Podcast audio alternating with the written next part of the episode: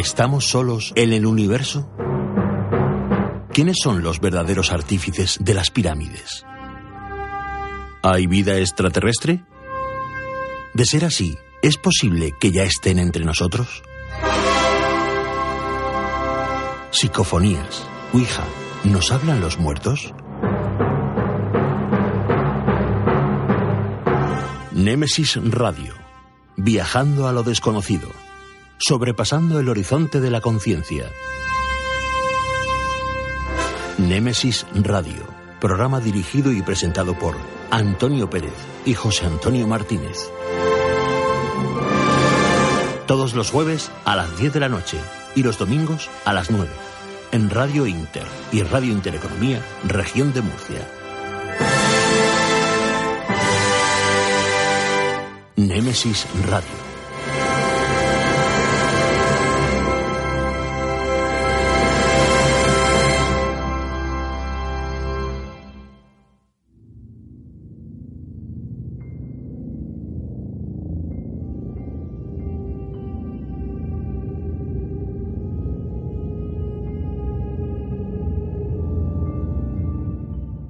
Buenas noches y bienvenidos a Nemesis Radio. Entramos en tiempo de misterio en Radio Inter y Radio Intereconomía de la región de Murcia. Con casi dos horitas por delante para compartir y disfrutar de todo, con todos vosotros, de todo tipo de misterio, de lo insólito, de lo extraño y de toda esa ciencia que a día de hoy sigue siendo de frontera. Gracias a los que nos estáis escuchando en estos momentos y a todos los que os descargan nuestros podcasts, que cada vez, hay que decirlo, sois más. Y ya sabéis, si estáis ahí, estáis en el sitio perfecto, quedaros con nosotros, no os marchéis ni cambiéis el dial, que os va a merecer la pena, ya veréis ya. Un programa más a los mandos técnicos de control, nuestro crack de la tecnología, Sí, sí, Juan Manuel Segovia. Y ante los micrófonos, vuestros humildes servidores José Antonio Martínez y quien nos habla, Antonio Pérez. En estos momentos estamos saliendo al aire por Radio Inter 96.8 de la FM en la región de Murcia. Y desde fuera de la región nos podéis escuchar por internet entrando en la web www.lainter968.es. Y qué deciros, que para los que ni aún así nos podéis escuchar, pues más facilidades que os vamos a dar. En unas horas estará a vuestra disposición el podcast del programa para escucharnos cuando y donde queráis. Y ya sabéis, elegid la plataforma que más os guste para escucharnos, pero no faltéis a la cita semanal con Nemesis Radio. José Antonio, compañero, muy buenas noches. Buenas noches, Antonio. Buenas noches a todos los oyentes de NMS Radio. Vamos haciendo camino, poquito a poco, como se pueda. Antonio, vamos a ver. La próxima semana, pues, eh, es Semana Santa. Y el próximo jueves, pues, descansamos eh, en el programa. Pero todo el lío de preparación del puerto glorioso de más allá no para, ¿verdad? A ver. Pues sí, como bien dices, pero vamos por partes. Eh el próximo jueves no haremos programa. No, pero no lo haremos porque es en directo y como bien sabes es jueves santo. Pero no vamos a dejar a nuestros oyentes y su ración semanal de MSI Radio. Así que pues, mm, ¿tú qué crees que vamos a hacer? Hombre, yo creo que lo más sensato, como hemos hecho en otras ocasiones, es coger uno de los programas que más han gustado a nuestros oyentes y lo volvemos a poner. Y una cosa muy importante, del Congreso, ¿qué me dices? ¿Cómo va? Porque ya queda poquito tiempo, ¿no? Pues sí, la verdad es que, vamos a ver, mm, todo va muy bien, la venta de las entradas va muy bien, hay que agradecer a todos los medios de comunicación, todos los medios de comunicación, prensa, radio y televisión, el que se estén buscando con nosotros. Y lo que sí quiero hacer hincapié es en dos cosas. Primero, quedan pocas entradas. Hay que el que quiera estar debe darse un poco de prisa y hacer su reserva y su inscripción, que luego no vale con llegar y decir, oye, que es que mira, se me ha pasado y ahora cómo lo consigo. No, hay que hacer la reserva lo antes posible porque ya estamos diciendo que quedan pocas entradas. Y poco más que decir, todo el mundo conoce el elenco, todo el mundo sabe que es 20 y 21 de mayo, y bueno, que es a FACMUR, a la que va destinada el dinero que se saque de este congreso, porque como bien sabes tú, es totalmente solidario y el dinero que saquemos será siempre para ayudar a la gente. Perfecto.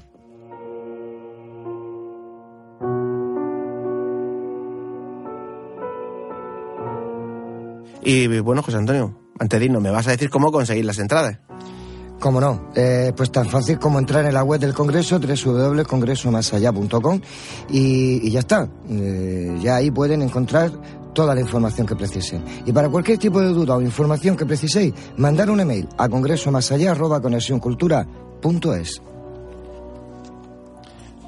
Pues venga, sin dilación ya, el menú que le vamos a ofrecer a nuestros oyentes esta noche. Pues en Nemesis Radio, eh, en el Facebook, ahí tenemos eh, toda la información del programa. Tenemos un email, nemesisradio.canalmurcia.com, donde podéis dejarnos vuestros comentarios y sugerencias, por supuesto. También nos podéis hacer llegar historias, cuentos, leyendas que conozcáis, o si tenéis alguna foto que os parezca extraña, psicofonía o psicoimagen, también nos la podéis enviar. Y nosotros la analizaremos y os daremos nuestra opinión, como siempre digo, humilde, pero nuestra opinión. Efectivamente, como dice José Antonio, es lo que está dando las vías de contacto. Yo he dicho que ya llevo tanta prisa, ¿sabes? Tenemos tantas cosas que hacer esta noche. Bueno, sea, pues. Hay un refrán que viste, me despacio que llevo prisa. Efectivamente. Así que eh, ahora sí, da el menú de esta noche. Muy bien, pues entrevistaremos a un buen amigo, al investigador y escritor Oscar Fre- eh, Fábregas Calahorro.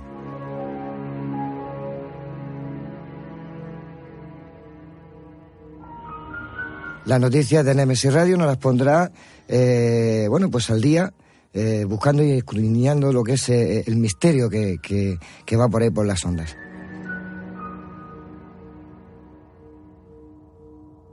Nuestro compañero Enrique Delgado nos con- contará una curiosa leyenda, la diablesa de Orihuela.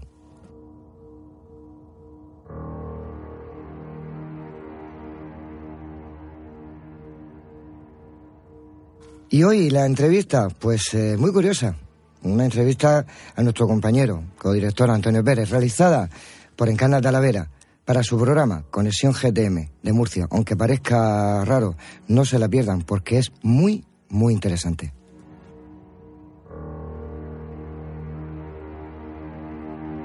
Y esta noche en nuestro debate, pasión, muerte y resurrección de Jesús.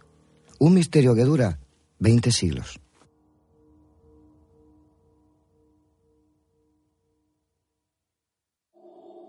El camino es largo y está a punto de comenzar. Con pinches de la noche, poneros cómodos, agudizar las orejas, que empezamos.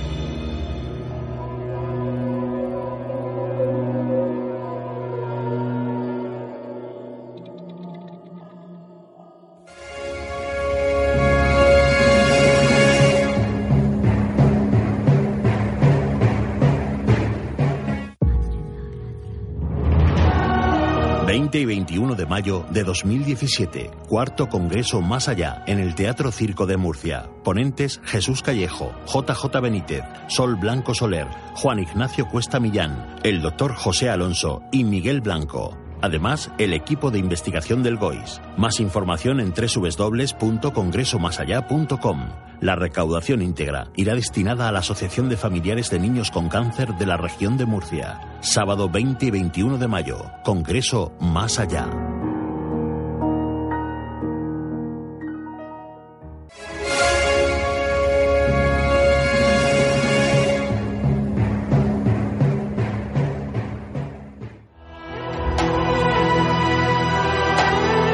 Están escuchando Némesis Radio con Antonio Pérez y José Antonio Martínez.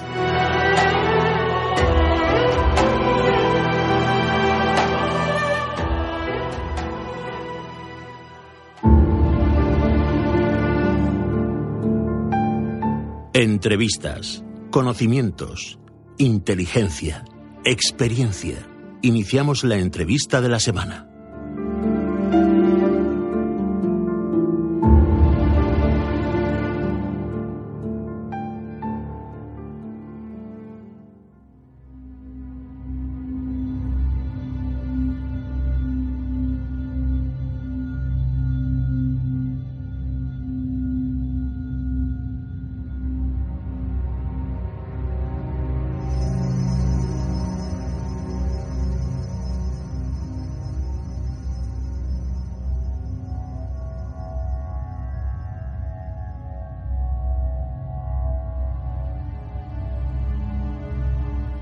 Pues hoy os traemos una entrevista que hice hace unas fechas a un buen amigo, el investigador y escritor Óscar Fábrega Calahorro, que nos hablará de su último parto, de su último criatura, ¿no? Es un ensayo titulado Pongamos que hablo de Jesús. Lo escuchamos.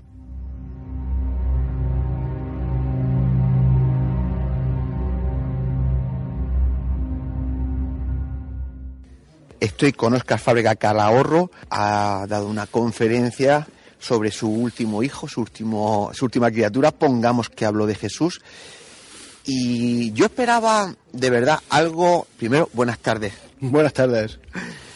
Eh, Oscar, yo esperaba, de verdad, ¿eh? cuando leí el título pensaba que iba, iba a ser mm, una gran crítica ante la figura de Jesús eh, un compañero mío del programa, que de aquí lo saludo, Salvador Sandoval, me dijo que lo estaba leyendo y que gratamente estaba sorprendido. Y Salvador es un, creyente y es una persona que sabe muchísimo de Jesús. Y eso me llamó la atención. Eh, la pregunta mía sería, pongamos que hablo de Jesús, ¿por qué le pusiste ese título? Uf, a ver, eh, primero como homenaje a Sabina, porque amo a Joaquín Sabina y es un homenaje a la canción Pongamos que hablo de Madrid. Pero también es porque yo dejo muy claro, lo dejo claro en el primer párrafo del libro, que es mi particular versión sobre Jesús. Mi, personal Jesus, que dirían los de Mod. Es decir, una versión, es mi, mi propuesta sobre quién fue Jesús y eh, razonada y documentada hasta la extenuación, pero no deja de ser una propuesta, porque realmente no podemos hacer otra cosa que eso. El libro está escrito en primera persona, para que quede claro que es eso, que es mi propuesta, y que no pretendo sentar cátedra con eso, simplemente quiero ofrecer mi propuesta, que la gente analice, que, que, vean los documentos que yo aporto y, la idea que yo aporto, y que a partir de ahí se construyan, como cada uno de los, de los exégetas, de los historiadores que, cristianos de sobre el cristianismo que ha habido, ha hecho, que es construirse su personal Jesús, que es lo que pasa, ¿no? Y de ahí un poco el título, ¿no? Es, pongamos que voy a hablar de Jesús y esto es lo que quiero decir, ¿no? Sí, hay que decirle a los oyentes de NMS Radio que aunque él diga que es todo en primera persona, estamos hablando con un historiador y que te ha costado un montón de años de, recopilación, de aglutinar eh, todo tipo de información para, para que naciera este libro, ¿no? Claro, han sido como cinco años cinco años de, brutales de documentación, porque claro, yo quería ofrecer, por un lado, desde una perspectiva histórica, que sabemos de Jesús, pero luego me interesaba ver todo lo que se ha comentado desde otros ámbitos, ¿no? Desde el ámbito del misterio, desde ámbitos de, de... Yo en el libro, por ejemplo, le doy mucho más, creo, ¿eh? le doy mucho más caña, entre comillas, y hablando un poco vulgarmente, a las propuestas que se han hecho desde el sector de los ateos, entre los que de alguna manera yo me siento identificado porque soy un no creyente, aunque no me considero ateo, no me gusta esa palabra, que a la propia iglesia. Pero yo creo que la iglesia se la, se la ha atacado demasiado y muchas veces en exceso eh, por cosas que no. La Iglesia ha hecho barbaridades y eso es incuestionable. Pero, por ejemplo, lo que nunca ha hecho la Iglesia es modificar los evangelios. Y eso siempre se ha dicho. La Iglesia decidió los evangelios están manipulados por la Iglesia y eso fue, esto son todo mentiras.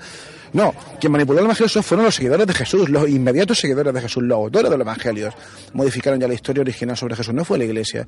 La Iglesia es otras cosas, ¿no? Entonces, claro, yo quería, a la vez que hablo de eso, pues hablo de que si Jesús fue extraterrestre, si Jesús fue, eh, por ejemplo, si cómo era Jesús, si era negro, si era, si era judío, cómo era su aspecto físico, hablo de si murió o no murió en la cruz. Eh, le doy muchas vueltas, por ejemplo, al tema de la crucifixión. ¿Por qué mataron a Jesús en la cruz? Cuando ese castigo era un castigo que según la historia ha demostrado, se sabe, está dedicado a, destinado a los acusados por sedición en Roma. Es decir, ¿por qué mataron a un judío eh, en la cruz por sedición? Seguramente porque Jesús eh, lideró un movimiento religioso, pero también con matices políticos. Y aunque no me estoy de acuerdo con esa definición que dice que Jesús fue un guerrillero, porque igual es demasiado vulgar, ¿no? Llevarlo así, pero de alguna manera sí tuvo que ser algo así pero no es nada raro. O sea, en el siglo I, en su época, hubo cinco o seis líderes levantiscos judíos que, eh, apelando a la religión, también eh, lideraron movimientos políticos que simplemente eh, querían liberar a Israel del yugo de los romanos. Y Jesús fue uno, fue uno más. ¿Por qué se ha convertido en personaje que se ha convertido? Pues por una serie de circunstancias, entre otras porque en el siglo IV salió con el imperio romano. Curiosamente, porque fue el imperio que mató al líder, que mató a Jesús, finalmente fue el que hizo que la iglesia se convirtiese en lo que se ha convertido hoy en día otra cosa que me ha llamado la atención es que tú, precisamente, te reconoces un no creyente, pero eh, eh, el que los evangelios apócrifos los eh, fuera la propia iglesia la que los vilipendiara, la que los escondiera. Claro, es que eso es totalmente falso. Eso es una leyenda urbana, eh, eh, sobre todo eh, originada en mitad del siglo XX, con todo el mundo de los nuevos Jesuses que vienen desde, la, sobre todo de perspectivas ateas, en los que se suele plantear eso cuando eso no es así. O sea, de hecho, en, los primeros escritos de los padres de la Iglesia se, reconocen como, como válidos, aunque no tan válidos, porque no consideran que estén inspirados algunos de los evangelios apócrifos. Pero la Iglesia nunca ha prohibido el uso de esos evangelios, solamente ha prohibido el uso de los evangelios gnósticos que son un grupo de, de, cristianos que especialmente eran heréticos y que eso sí fueron perseguidos y fueron em, eh, quemados esos libros directamente. Y que gracias precisamente al hallazgo de Nakamadi en, 1956 esos libros salieron a la luz. Pero los otros setenta y pico evangelios que hay apócrifos es la iglesia la que, lo ha conservado. De hecho, yo he, dado un par de charlas y tengo un libro en mente que va a girar un poco en torno a eso, que es sobre manifestaciones artísticas en iglesias cristianas de eh, escenas del Evangelio apócrifo. Hay miles, miles de representaciones tomadas del Evangelio apócrifo en, iglesias cristianas, aunque parezca mentira, porque hay mucho mito al respecto y es totalmente falso. Tú sabes que hay gente como el profesor Antonio Piñero que dice que hay más de 25, digamos, razones para creer en la existencia de Jesús como tal. Sin embargo, tú lo pones un poco en duda aunque no dejas de dejar la puerta abierta que realmente existiera ese tipo de Jesús, porque claro, podríamos hablar de muchos tipos de Mesías, pero, pero tampoco cierras esa puerta, ¿no? No, a ver, yo creo fervientemente que existió un personaje real. O sea, no puedo, me cuesta mucho explicar que fuese todo mentira.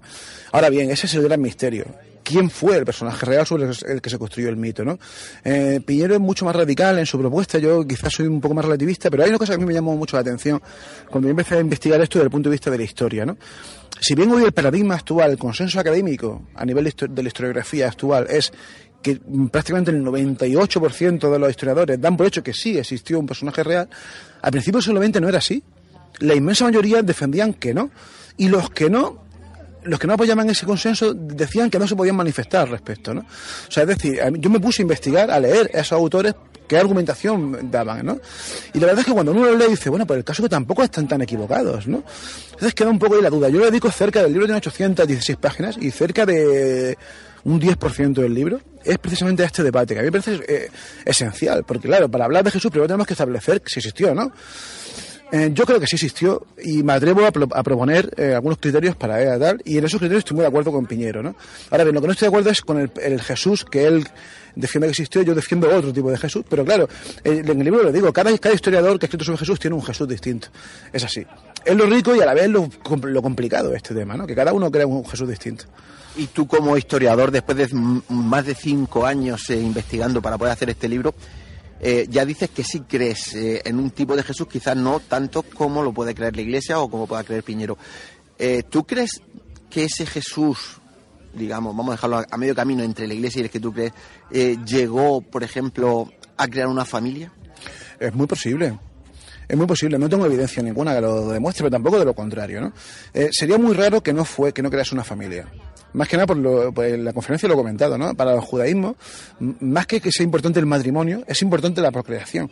Pero en, el judaísmo está muy mal visto la procreación sin matrimonio. Em, entonces es muy difícil que no fuese, que no fuese padre, que no tuviese mujer, ¿no? Ahora bien, en el libro también lo planteo, existe una figura muy curiosa dentro del judaísmo de esa época, que se llaman los nazires, eh, eh, que hacían una promesa, se llama la promesa del nazireato, que consistía precisamente en eso, en una abstinencia eh, una autoabstinencia del sexo, renegar totalmente del sexo y eh, las cosas, dejarse el pelo largo, eh, no comer determinadas, determinadas cosas y tal. Y un personaje famoso del Antiguo Testamento que fue un nacireo de estos es precisamente Sansón, el famoso Sansón, fue un, eh, hizo esta promesa. ¿no? Además, cabe especular porque cuando se habla de Jesús se habla de Jesús el Nazareno. No se dice nunca Jesús de Nazaret del Evangelio, Jesús el Nazareno. Pero en griego es Jesús el Nazoreo sería la palabra nasoreo, y es muy parecida a la palabra que te he dicho, nacireo, que es como se llaman los que hacían esta promesa, ¿no? Entonces cabe especular que quizás Jesús fue, eh, hizo esta promesa y voluntariamente se abstuvo del sexo, ¿no? Pero yo frecuentemente, yo no acabo de mojarme con eso, pero yo creo que es muy probable que tuviese familia y que tuviese hijos.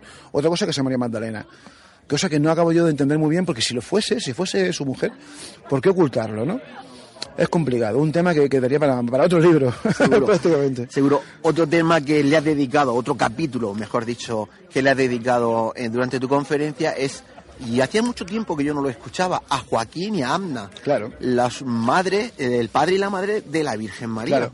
Claro, eso es un ejemplo de lo que te comentaba de los evangelios apócrifos. Es una tradición tan extendida que son considerados santos hoy en día, San Joaquín y Santa Ana, cuando realmente eso no aparece en, las escrituras canónicas. Eso aparece en el Evangelio Apócrifo más antiguo, aparece el Protoevangelio de Santiago, que es de una fecha tan antigua como el siglo II, es decir, del 150. Ten en cuenta que el Evangelio último de los cuatro canónicos, el de Juan, es del siglo del año 100 aproximadamente. Son evangelios muy, muy cercanos. Y el primero del año 70. Claro, o sea, estoy hablando de un evangelio muy cercano y eso es que sepamos. O sea, posiblemente ese evangelio que igual tiene es más antiguo aún, ¿no? Es decir, en una época tan antigua del cristianismo ya se hablaba de esto, ya se hablaba de, los orígenes de, la Virgen María y de, lo, y de su nacimiento milagroso, que eso es muy importante, porque ¿por qué la Virgen María también tuvo un nacimiento milagroso? La Inmaculada Concepción de María. Porque iba a ser el recipiente en el que se iba a alojar el Hijo de Dios, y también tiene que estar sin mácula, por eso lo de Inmaculada. Es decir, sin mácula significa, es el pecado original. María Magdalena, o sea, perdón, la Virgen María no podía tener el pecado original porque se iba a transmitir a su vástago, que sea Jesús. Entonces, eh, ahí surge esa historia, ¿no? Lo curioso es que es rara la Iglesia Católica le hay una, representación de, de, Ana y de Joaquín, cuando son personajes, como te digo, que no son canónicos y que, que están en ese evangelio apócrifo. ¿no? Es una muestra de lo que antes, de que la Iglesia no rechaza ese evangelio apócrifo, aunque tampoco los considere canónicos ni los considere inspirados. ¿no? Pero sí los considera parte de lo que llaman ellos la tradición, que es un eh, algo también en lo que han de creer, porque son, eh, son eso, tradición antiquísima de la cristiandad, que muestran opiniones sobre Jesús después de escucharte durante un rato, yo, yo personalmente llego a la conclusión de que tú, el que haya este batiburrillo tan extraño, tan raro en torno a Jesús, quizá lo hayan creado sus propios seguidores, claro. los, propios, los propios apóstoles, ¿no? Sin la más mínima duda. Mira, yo en el libro especulo con una idea clave, que es lo que, lo que yo llamo el escándalo de la cruz. O sea, imagina, ¿no? Tú imagínate que tú eres el, seguidor de un líder que tú, eh, de, un líder de un pequeño grupúsculo religioso en la Palestina del siglo I y tú estás convencido de que ese señor es, es, el Mesías. Es decir, el que va a liberar al pueblo de Israel del yugo de los romanos y el que va a, iniciar la llegada del reino de Dios. Pero de pronto se lo cargan. De pronto el Señor en el que tú has colocado tu, esperanza, de pronto muere y de una forma tan, como decimos los andaluces, tan chunga como en la cruz. ¿no? Eso tuvo que despertar un, un, shock, tuvo que ponerle en un estado de a los seguidores tremendo. Entonces, claro, ellos empezaron a reinterpretar su figura, planteando que eso necesariamente tenía que corresponderse a un plan divino. Es decir, Jesús tenía que morir porque Dios quería que, tenía, este, quería que él muriese por algo. Entonces así surgió, así surgió la idea Surgió la idea de que, de que Jesús era el Mesías anunciado y de que todo el Antiguo Testamento es una especie de introducción a la historia de Jesús. Entonces los evangelistas, cada uno por su cuenta, por cierto, cada evangelista es fruto de una comunidad distinta de cristianos y cada uno ofrece una cristología distinta. Son cristos distintos, cada uno de ellos. ¿no? Curioso eso. Eso es muy curioso, claro. Para mí esa es la evidencia de que Jesús existió. Porque si fuese mentira, todos, serían, todos dirían lo mismo. Sin embargo, en cuestión de 40 años, cuatro, cuatro corrientes distintas hablan de cuatro cristos distintos. Hoy han hecho un corte y pega, ¿no? Claro, claro. Sin embargo, no es así. Sin embargo, son opiniones distintas y además muy distintas en algunos aspectos. Por ejemplo, yo pongo un ejemplo así, ¿no? Porque dos de los evangelistas no dicen nada de que, de que la Virgen fuese virgen que son el primero Marcos y el último Juan. Solamente lo dicen Mateo y Lucas, porque los otros dos no saben nada de su infancia. ¿Cómo puede ser que no supiesen nada de su infancia? Porque si lo saben, ¿por qué no lo mencionan? Si es tan, ¿Cómo un hecho tan importante como ese no lo mencionan? Pues seguramente porque en su comunidad no lo creían. O no lo sabían, ¿entiendes? Entonces yo creo que fue todo un proceso de reinterpretación del personaje, que en cada comunidad dio lugar a un Cristo distinto, y todo basado en eso, en el, en el tremendo, la, tremenda frustración que tuvo que, que ser el ver cómo su líder moría de una manera tan cruel y tan inhumana como en la cruz. Pues como están escuchando los oyentes de Nemesis Radio, creo que este libro de Oscar Fábrega eh, tiene tantos matices para comprarlo y para disfrutarlo que yo no lo dudaría. Cualquier, ya no es creyente o no creyente, cualquier curioso de la figura de Jesús debería de tener este libro en su vitrina. Recuerden, pongamos que hablo de Jesús, de Oscar Fábrega Calahorro. Oscar, se puede encontrar el libro en cualquier sitio. Sí, porque ha salido con Buques, que es una editorial del Grupo La Meta, y tiene una distribución estupenda. Y eh, para empezar en Internet, en Amazon, caso del libro, está sin duda. Y si no, en cualquier librería, seguro que pidiéndolo se lo consiguen, porque ya te digo, al ser Planeta tiene distribución perfecta, o sea que no hay problema. Pues ya lo han oído, no hay problema, así que por ahora, a, no, ser que la iglesia un día de esto decida excomulgarme alguna cosa así, pero bueno, por ahora sí. Bueno, mientras no lo excomulguen, el libro lo van a poder encontrar, así que desde Nemesis Radio, pues eh, aconsejamos, nunca eh, señalamos, aconsejamos que es un libro en el que debería cualquier curioso eh, tenerlo en su vitrina. Oscar, que muchas gracias. Gracias a ti, Antonio, un placer.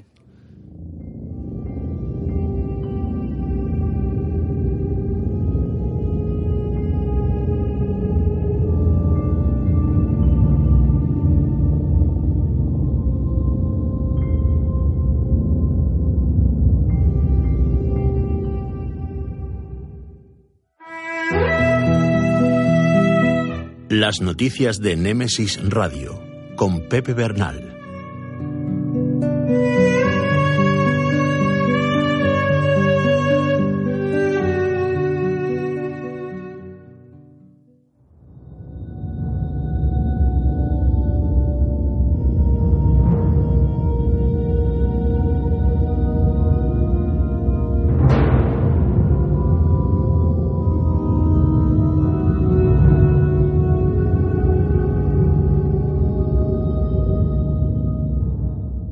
Pues Pepe Bernal, compañero, muy buenas noches. Eh, ¿Cómo estamos? Muy buenas noches, aquí estamos con un tema tan interesante de Semana Santa. Bueno, pues, ¿qué se cuenta? ¿Qué se mueven los corrillos del mundo del misterio en estos últimos días? Cuéntanos cosas. Bueno, algunas son interesantes y algunas de las que le gustan a José Antonio. Mira, Vamos con ellas. primero, descubren una impresionante estatua única en su tipo, porque es la abuela de Tutankamón en Luxor, Egipto. Qué curioso. Más cosas. Era importante su abuela. Eh, dicen que es- está bellamente tallada, es una mujer que podría ser la abuela de Tutankamón y que es hermosa, distinguida y única. Más cosas. Tenemos aquí que un científico ha emitido una advertencia escalofriante. Dice que los alienígenas ya están aquí, en la Tierra, y están esperando el tiempo y el momento justo para presentarse. Según este científico, dice que, que no lo harían porque eh, el mundo sufría una agitación, problemas, revuelta y un montón de historia, y por eso dice que los alienígenas no se presentan al mundo. Pues fíjate que, si recuerdas, hace una semana, Manuel Estrada, que lo estuvimos entrevistando, nos hablaba de algo muy parecido. Es verdad, es verdad, recuerdo, sí. Y luego hay otro científico que hablan, expertos del Ministerio de Defensa británico, hablan de que una invasión extraterrestre podría desencadenar una tercera guerra mundial, porque produciría lo mismo que dicen los anteriores, en otro sentido, una gran revolución científica y los países podrían producir la tercera guerra mundial. Continuamos, sí, porque es que es muy posible, ¿sabes? Somos tan, tan cazurros que nos peleamos Claro. entre nosotros antes de intentar parar esa invasión. Exactamente. Mira, eh, están viendo, empresas privadas están viendo, porque dicen que dentro de 20 años podrían vivir miles de personas en colonias espaciales alrededor de la Tierra. Dice que serían como cilindros que estarían girando para producir una, una gravedad artificial y que podrían vivir miles de personas y esto le gusta a José Antonio porque serán más altas que en la Tierra, o sea, más o menos como él. Pero, bueno, eso tiene una explicación. La gravedad hace que cada vez nosotros nos chafa más contra el suelo y por eso las vértebras y todo se va eh, uniendo cada vez más y por eso conforme vamos cumpliendo edad somos más bajitos. Claro, pues mira, pues serían igual de altos que José Antonio más o menos. Vean, más cosas. Mira, han encontrado la fascinante ciudad perdida de Ucetia. Era una ciudad que se supone que en los registros estaba escrita, pero nunca había encontrado restos. Una ciudad romana en Francia, que tiene unos 2.000 años. Y ahora han encontrado unos mosaicos que representan un búho, un patio, un, pato, un cervatillo, incluso un edificio romano eh, un asentamiento donde también hay una panadería y distintos edificios. Y está una ciudad perdida. Hombre, yo estoy convencido de que no será la última que se encuentre. Seguro, seguro. Y algunas que nos sorprenderán en un futuro. Efectivamente, más cosas. Y luego la última que voy a decir es que aquellas señales, cuando hicimos el programa de extraterrestres, hablamos de señales, aquel programa famoso de las señales que están haciendo, el, el sistema, bueno, pues han encontrado esas ráfagas de, de señales que dijeron que no eran extraterrestres, ahora hay científicos que lo ponen en duda. Y dicen que son muy raras, que son una frecuencia rarísima que se llama FRG y que no saben perfectamente dónde sale y que podrían ser artificiales. Sí, poco a poco, poco a poco, verás cómo van apareciendo más cosas y las que no nos cuentan. Pues eh, creo que has terminado, ¿verdad, Pepe? Sí, sí. Pues muy buenas noches y hasta Pues la próxima. Muchísimas gracias y ahora después te vemos en, en el debate. Por supuesto, aquí no me muevo. Venga, un abrazo, hasta siempre, compañero.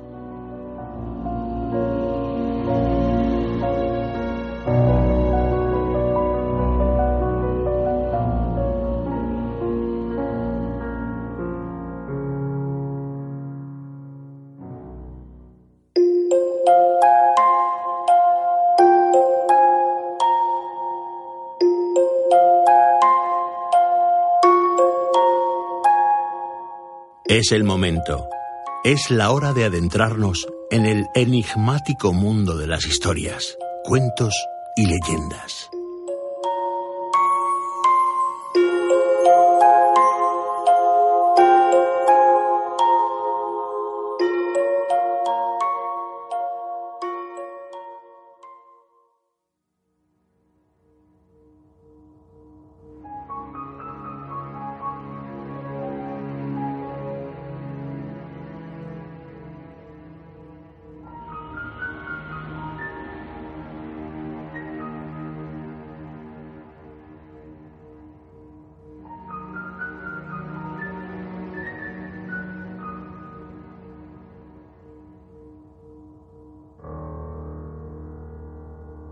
Con el buen sabor que nos han dejado las noticias, nos vamos con nuestro compañero Enrique Delgado, que nos va a contar una curiosa leyenda, la diablesa de Orihuela. Vamos con ella.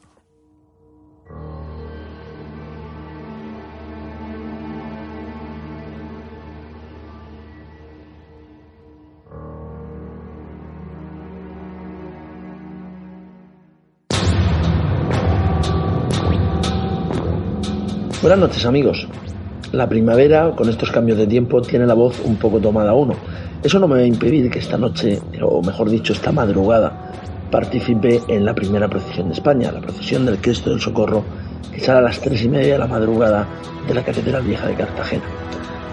Pero en este tiempo de cuaresma que estoy trayendo historias, leyendas sobre la Semana Santa, ¿cómo se os quedaría el cuerpo si os digo que hay un paso en la Semana Santa de Orihuela que tiene prohibido entrar en la iglesia. Seguro que os llama la atención, ¿no? Eh, quizás es lo menos normal y lo menos entendible.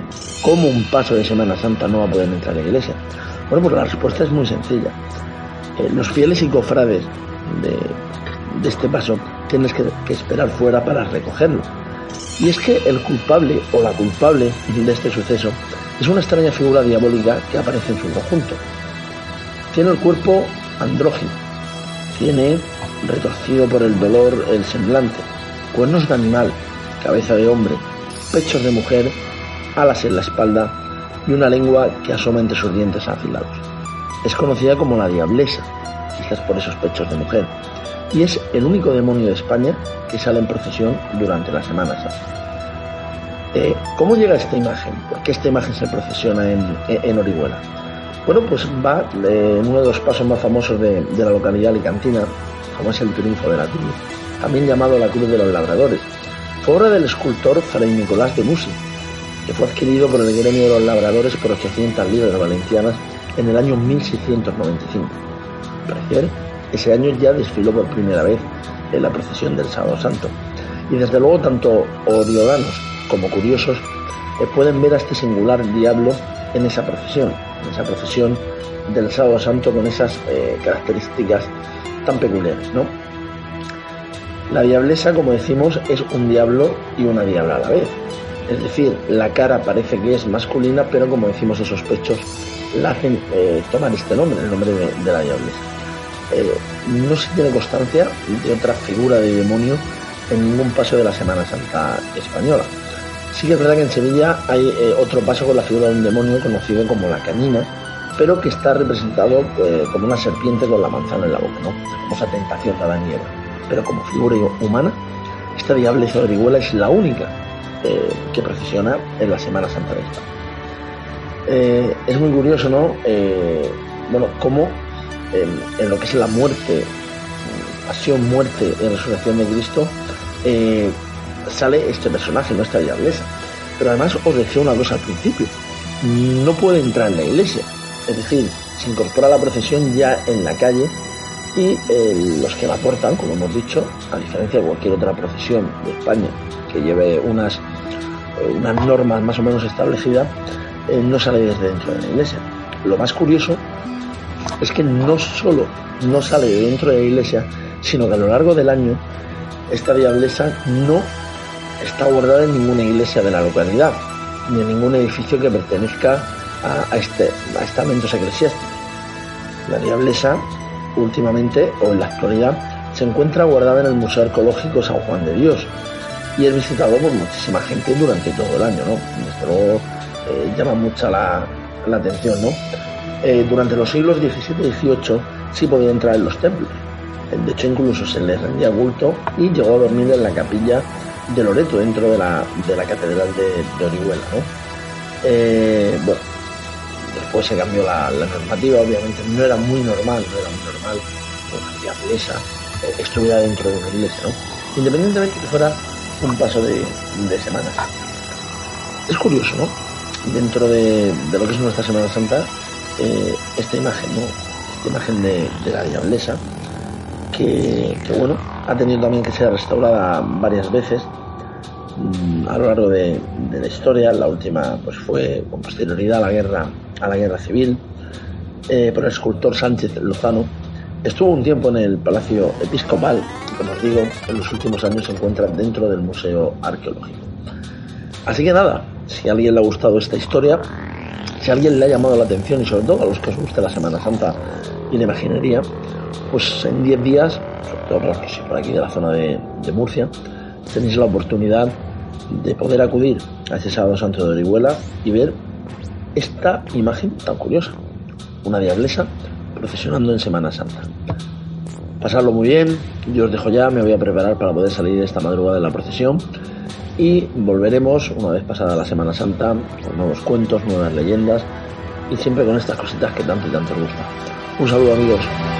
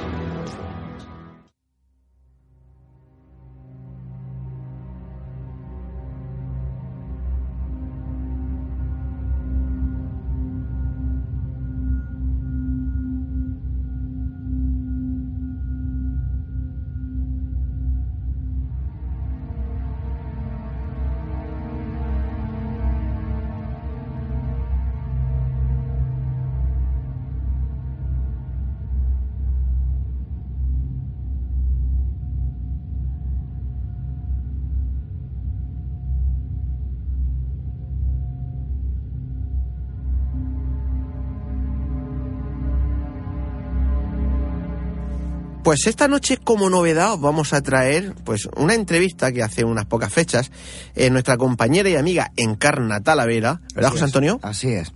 Y además, eh, espectacular. Pues mm, una entrevista que me, me hizo en su programa Conexión eh, GTM, de GTM Murcia, en la que hablamos un poquito pues de todo, ¿no? De lo que es la trayectoria que yo llevo durante tantos años en, la, en nuestra región y fuera de nuestra región como investigador y, como no, para hablar de, de este cuarto congreso más allá que tanta expectación está creando. ¿Qué te parece, José? ¿Vamos a escucharla? Pues sí, adelante con ella.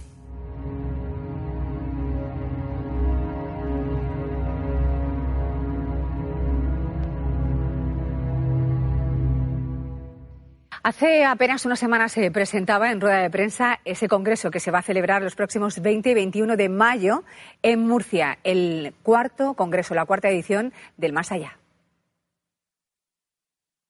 Presten atención los amantes del misterio y del oculto porque llega a Murcia el cuarto congreso Más Allá. El Teatro Circo será la sede el fin de semana del 20 y 21 de mayo, después de que en las tres ediciones anteriores se celebrara en Mazarrón. Esta nueva edición, cuya recaudación irá destinada a FACMUR, aglutinará ponentes de prestigio nacional e internacional y contará además con la emisión del programa Espacio en Blanco de Radio Nacional de España. La idea sigue siendo la primigenia, que es eh, fomentar pues, eh, el mundo paranormal, el mundo de ciencia de frontera, pero siempre desde la máxima rigurosidad y con la gente más relevante del país. Y otro de los, de, de los puntos más esenciales del primer día es el que tenía que servir para ayudar, para ayudar a alguien. De momento hay 340 inscritos y se estima que finalmente se alcance la cifra de 500 asistentes, de los cuales más del 70% proceden de otras ciudades españolas. Un 70% provienen actualmente de otras ciudades como Sevilla, Málaga, Ciudad Real, Madrid, Albacete, Valencia, Barcelona o Castellón. Como decía, vienen ponentes de carácter nacional e internacional y entre ellos pues está Juan José Benítez, conocido por muchísimos programas y sobre todo por la saga de novelas Caballo de Troya. Tenemos a Jesús Callejo, a Miguel Blanco, como ya he comentado, también a Sol Blanco Soler, que es una colaboradora habitual del programa Cuarto Milenio, entre otras. JJ Benítez, mundialmente conocido por sus investigaciones del fenómeno ovni y por ser autor de la saga Caballo de Troya, ofrecerá una charla coloquio, mientras que el investigador y locutor Jesús Callejo protagonizará una conferencia llamada Religiones Chorras. Creo que traemos un elenco totalmente eh, equilibrado donde cualquier persona que le guste el misterio, que le guste eh, los tipos de ciencias de frontera, que sea simplemente curioso, se va a sentir a gusto dentro de este congreso. Además, el sábado 20, después de la última ponencia de la tarde y antes de la emisión del programa Espacio en Blanco, es decir, de 7 a 10 de la noche, podremos descubrir una ruta con la Murcia más oculta. Lo que no es un misterio es la manera de inscribirse, ya que podrán hacerlo en la propia web congresomasallá.com y disfrutar de un cartel de auténtico lujo. Interesante, ¿verdad? Bueno, pues ya sabemos que proviene gente de otras provincias españolas, pero también de otros países europeos. El organizador está con nosotros, Antonio Pérez. Buenas tardes. Muy buenas tardes. ¿Qué tiene este congreso que atrae a tanta gente? Que seguro que el medio millar lo superáis. Pues entre otras cosas tiene que tratamos eh, ese mundo paranormal, esa ciencia de frontera con mucha rigurosidad y traemos gente muy relevante a nivel nacional y a nivel mundial y también que traemos mucha cultura. Casi todos los ponentes que traemos suelen tener un bagaje de libros y de eh, novelas y de historias impresionantes. Y claro, si lo juntas todo y que también es algo que es muy solidario. Los tres años anteriores lo hicimos en Mazarrón y se lo dimos a Aspadén, una asociación de niños con discapacidad intelectual. Y este año, al venirnos a Murcia, pues el señor concejal de Cultura dijo, pues vamos a, buscar a alguien en Murcia, ¿no? Y la idea era buscar quien lo necesitara después de barajar varios eh, proyectos, varios grupos, decidimos dárselo a FAMUS porque da la sensación, por lo menos lo que nosotros hemos investigado, es que son gente muy seria, que se mueve muy bien. Sabes que ahora hay que llevar mucho cuidado con las donaciones, cómo se hacen, porque eh, tu prestigio lo, necesitas años para ganarlo. Perderlo se pierde en un, en un, minuto. Y nosotros lo que queremos es seguir eh, promocionando el misterio, pero seguir ayudando a la gente. ¿Y la región de Murcia es una tierra de misterios? Muchísimos. Aquí en Murcia tienen, bueno, como cualquier tierra, ¿no? Lo que pasa es que no nos vendemos bien. Ese es el problema. Cuando vas a cualquier sitio, si viajas, no sé, por ejemplo, a zonas inglesas, a anglosajona, en todos sitios, todos los castillos y fantasmas, aquí la gente parece que le da miedo. Te puedo decir que aquí en Murcia cuesta mucho. Yo soy un investigador de más de 20 años en, investigando aquí en nuestra región por suerte, todo lo que ha salido, a nivel nacional, incluso a nivel internacional de Murcia, lo hemos sacado nosotros, lo hemos sacado en mi grupo. Pero cuando vamos a, pedir permiso para entrar en edificios oficiales, sobre todo en Murcia Capital, nos dan larga, no nos dejan entrar, no nos dejan entrar. Y hemos entrado a sitios como el Palacio de Guevara, el Preventorio de Sierra Espuña, que estoy convencido de que lo conocen muchísimo, pues todo eso lo sacamos nosotros hace muchos años. El Hostal El Consul, San Ginés de la Jara, que ahora están reformando. Son lugares que hemos visitado, lugares que hemos demostrado que tienen algún tipo de encantamiento, porque eh, las pruebas que hemos obtenido así lo dicen. Y no ha pasado nada. No sé por qué no nos dejan entrar en Murcia, pero hay muchísimos sitios. Imagínate. ¿Qué pasaba en ese edificio de, Sierra Espuña? ¿Qué, han descubierto?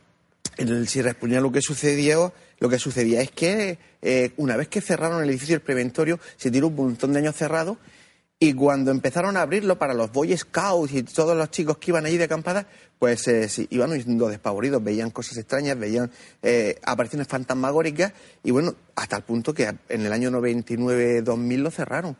Nosotros estuvimos ahí investigando sin que nadie se enterara durante tres o cuatro años y cuando lo hicimos público en el 2006, pues no sé si recordarás aquella puerta que se cierra arrastrando todo tipo de escombros, esas imágenes que se ven, puertas y ventanas que se cerraban, las psicofonías que cogíamos vino gente, vino compañeros de, diferentes televisiones a nivel nacional y tuvo un boom tremendo que desgraciadamente llegó a que prácticamente lo han, lo han destruido, porque una cosa es cuando un investigador va a un lugar de eso y lo hace público y otra cosa es cuando entra el vandalismo. Eso es totalmente diferente y opuesto a lo que nosotros defendemos.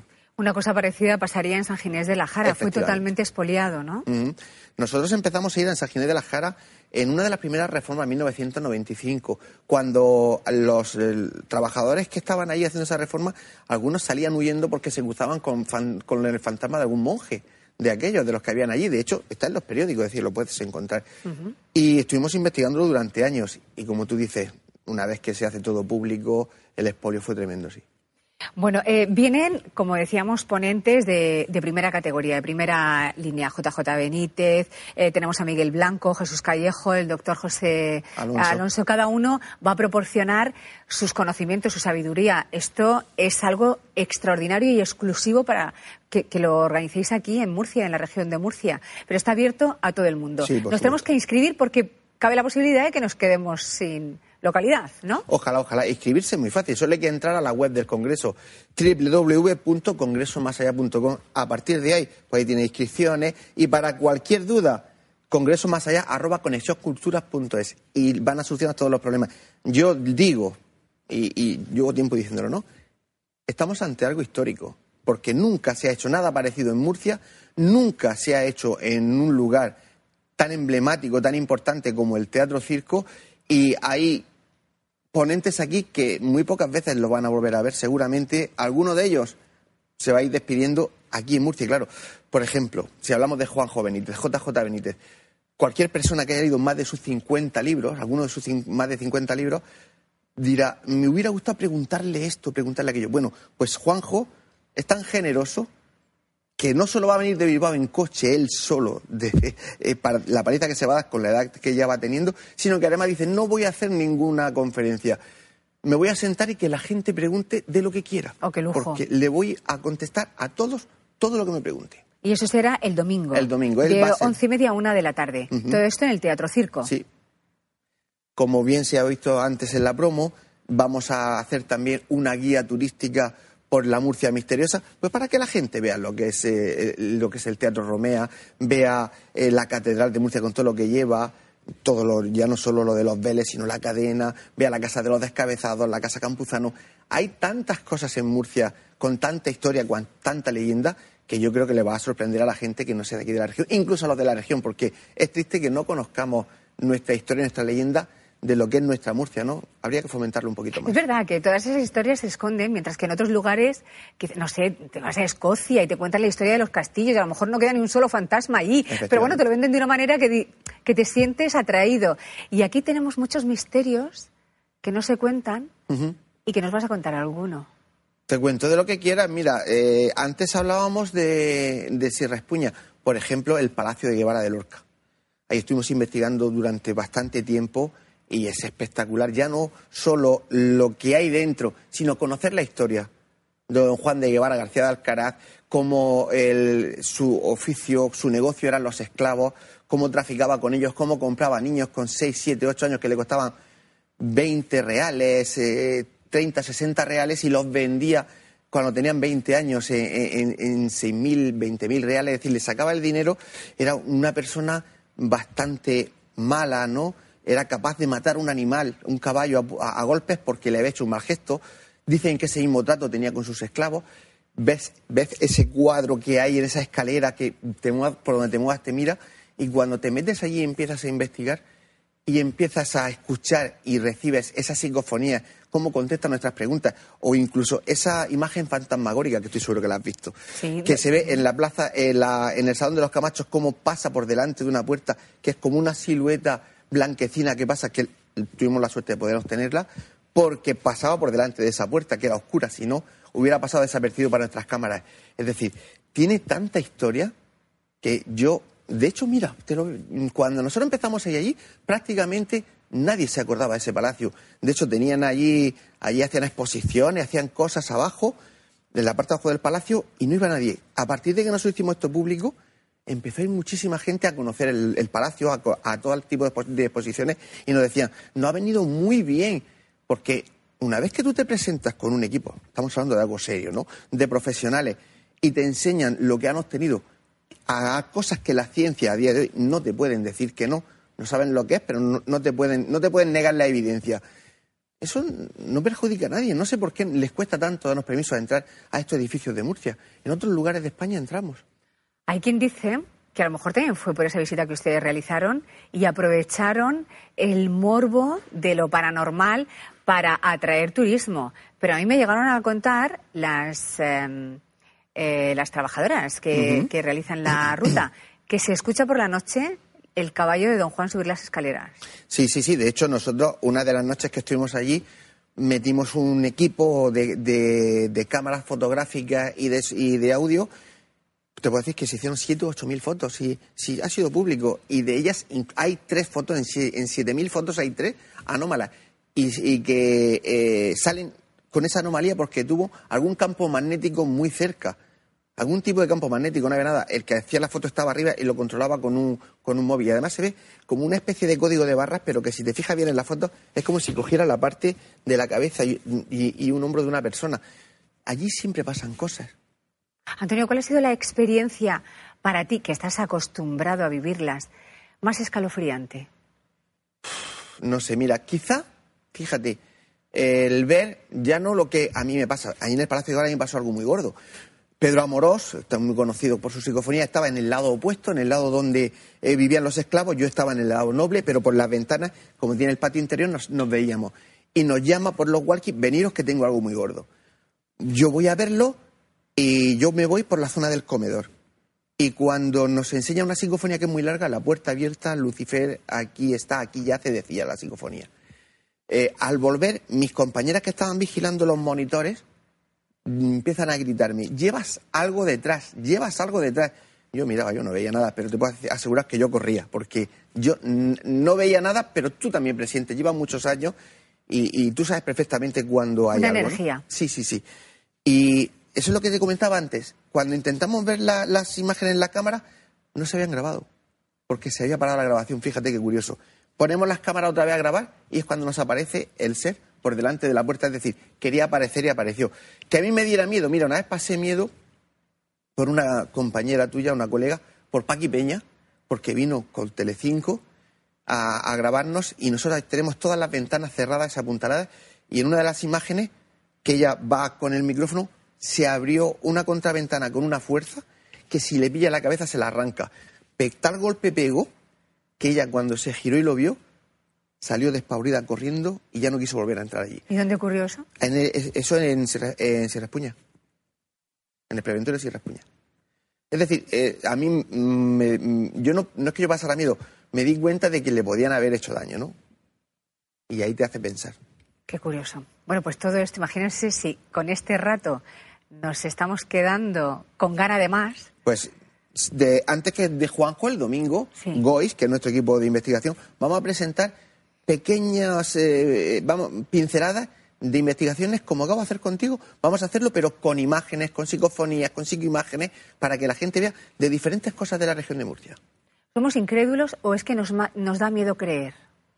Yo creo que es más sencillo ponernos las orejeras y mirar hacia el frente. Nos da ¿no? miedo. Yo creo que sí. El ser humano, por naturaleza, le tiene miedo a lo desconocido. Y la pena es que vamos perdiendo ese sentido que teníamos de animal.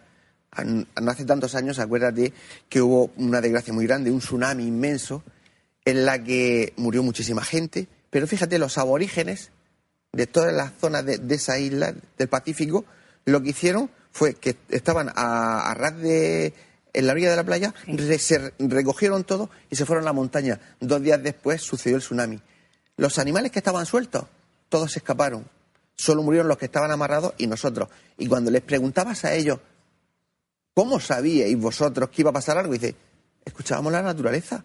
Y el ser humano estamos perdiendo la facultad de escuchar y de sentir todo nuestro entorno. Entonces, si en casa podemos tener cualquier caso paranormal, no escuchamos porque no, A no ser no que lo relacionamos. intenta darle explicaciones, aunque sean más ridículas, que el poder pensar que puede tener algún tipo de energía que puede ser pasajera, no tiene por qué ser allí, o algo que te está llamando en ese momento la atención. Es decir, lo que hacemos es intentar protegernos de- diciendo, bueno, no existe. También es cierto que, por mucho que quieras, si algo quiere que sepa que estás allí, lo vas a saber y tendrás que irte a buscar gente como nosotros, decir, intentar darle explicación a esto. Entonces, pues iremos a tu casa, pon- moni- moni- pondremos monitores por todos lados, pondremos detectores de presencias, todo tipo, cámaras de todo, y le preguntaremos qué es lo que quiere, o, y quizás, generalmente, digo quizás, pero generalmente parece que les molestamos, y entonces dejan a las familias tranquilas. ¿Y se van ellos? Se suelen ir, no quiere decir que para siempre, hay veces que vuelven. ¿eh? Yo conozco, tengo casos en Murcia que a los 10, 12 años tuvimos que volver porque volvían a tener problemas con, con la casa. sí. ¿Y por qué suelen estar aquí? O sea, mm, eh, no sé, porque vivían antes en esa casa, porque fueron enterrados ahí, porque... Razones Está- varias. Estás dando razones y razonando cosas que es lo que nosotros razonamos. Nosotros siempre, yo siempre digo que nosotros somos compiladores de información. Es decir, tú hoy sabes que va a suceder algo anómalo cuando te viene un frío, porque a través de las investigaciones durante tantos años sabes que ese, esa energía de la naturaleza que realmente sea lo que hace es que absorbe el calor, la energía de tu entorno. Por eso tú percibes frío. Pero eso lo sabemos porque en cualquier lugar del mundo, cada vez que va a suceder un fenómeno paranormal, sucede. Entonces, nosotros eh, vamos compilando y vamos contrastando cosas y así vamos sacando un poco, digamos, de conocimiento sobre el- este mundo, que no es tan fácil. Yo siempre digo, la gente piensa congreso más allá. ¿Habláis de los muertos? No. No. Yo hablo siempre de ciencia de frontera. Intentamos ir un poquito más allá de lo, donde puede ir la ciencia. Realmente la paraciencia no es ni más ni menos que la antesala de la ciencia. Y nosotros, cuando dicen, ¿vosotros qué sois? Soy paracientífico. Bueno, sí es una forma de decirlo, Vale. ¿no? Nosotros investigamos. Los, los críos tienen el poder de poder ver lo que nosotros no vemos. ¿Habéis sido testigos de muchos mm, poltergeist? Sí, sí, sí. La, eh, la diferencia es que un niño lo ve natural y nosotros nos asustamos. Un niño eh, no tiene los prejuicios ni tiene la intoxicación cultural que tú tienes o que yo tengo. Tú bien sabes que si tienes un niño pequeño y te habla de seres que son translúcidos, de seres que se mueven en la casa, que hacen cosas, los padres generalmente solemos decirle, ah, déjate ya de tonterías, que ya vas teniendo una edad. que-". Y lo que vamos haciendo es así. Y al final lo convertimos en autómatas, lo que somos nosotros. Nosotros somos animales y tenemos que percibir, tenemos que sentir. Y el miedo se percibe. La vibración de la energía que sea, nosotros como un cuerpo animal debemos de percibirla. Lo que pasa es que la estamos, lo estamos atrofiando de tal manera que nos cuesta mucho. Nosotros como investigadores sabemos perfectamente cuando llegamos a un sitio, muy poco tiempo después, si vamos a tener resultados o no. Porque nuestro cuerpo ya empieza a percibirlo. Pero es porque son tantos años que al final te vas eh, familiarizando con una serie de energías que cuando las percibes dices, aquí hay cosas, aquí hay cosas. Yo hace, no hace mucho hicimos una investigación, seguramente lo conoceréis, en un bar de copas de estos moteros, de estos canallas, el Ruta 66 en la partida en Cartagena, que la dueña decía que no podía vivir. Y si tú vas allí, vamos, no te crees ni loca, que allí pasan cosas. Bueno, pues es tremendo. Desconecta los secadores de mano y funcionan solos. Las puertas se abren y se cierran cuando no hay ventanas ni hay nada. Empiezan a mover, tienen una camiseta allí colgada eh, que pone Ruta 66 y empieza a dar bandazos y allí no hay aire ni nada.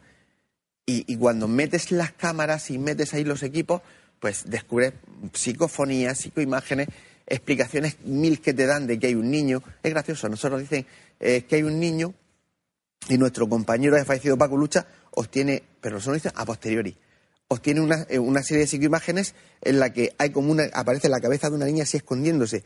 Claro, cuando ellos a nosotros, tiempo después, nos dicen, es que aquí dicen que, que habían niños, dice Paco, pues nosotros tenemos algo parecido a lo que tú estás diciendo, ¿no? Cosas así no ha pasado. En el ah, Casas Consistoriales de Mazarón es un caso Ah. espectacular. Es espectacular el caso, porque yo allí me entero de, de que suceden las cosas en el 2015. En el 2014, los guardias de seguridad que habían estado allí en una exposición de cuadros se fueron y no quisieron volver. En el 2016, pues yo como estaba haciendo allí los congresos, pido permiso y me dejan entrar. Y cuando empezamos a sacar de allí cosas, dije, jo, lo que tenemos aquí. Eh, me dice el concejal de Cultura que si quiero lo puedo hacer público en el congreso aquel. Y yo digo, vale, pero necesito encontrar a uno de los guardias de seguridad. Pude dar a primero de enero del 2016 con él. Él me cuenta lo que él le pasaba, lo que él no sabía que yo en el 2015 había grabado todo lo que él me estaba contando, incluso el arrastrar de cadenas y los llantos y los sollozos que habían en el, en el sótano de casas consistoriales, nosotros los lo, tuvimos. Recuerdo que el guardia de seguridad decía, habéis demostrado que no estoy loco. Pobre hombre. Antonio, me parece apasionante. Tenemos que, que conocer más sobre este congreso. Cuando queráis. Vamos a seguiros muy de cerca. 20-21 de mayo en el Teatro Circo, hasta completar localidades. Y ya saben que lo hacen por una buena causa. Todo lo recaudado irá destinado a AFACMUR, a la Asociación de Familias de Niños con Cáncer. Antonio, muchísimas gracias por estar aquí. Gracias Enhorabuena por este congreso. Y enhorabuena por haber conseguido este elenco. Pues sí, no es fácil, pero trabajando las cosas se consiguen. Muchas gracias. Enhorabuena por ese trabajo. Gracias.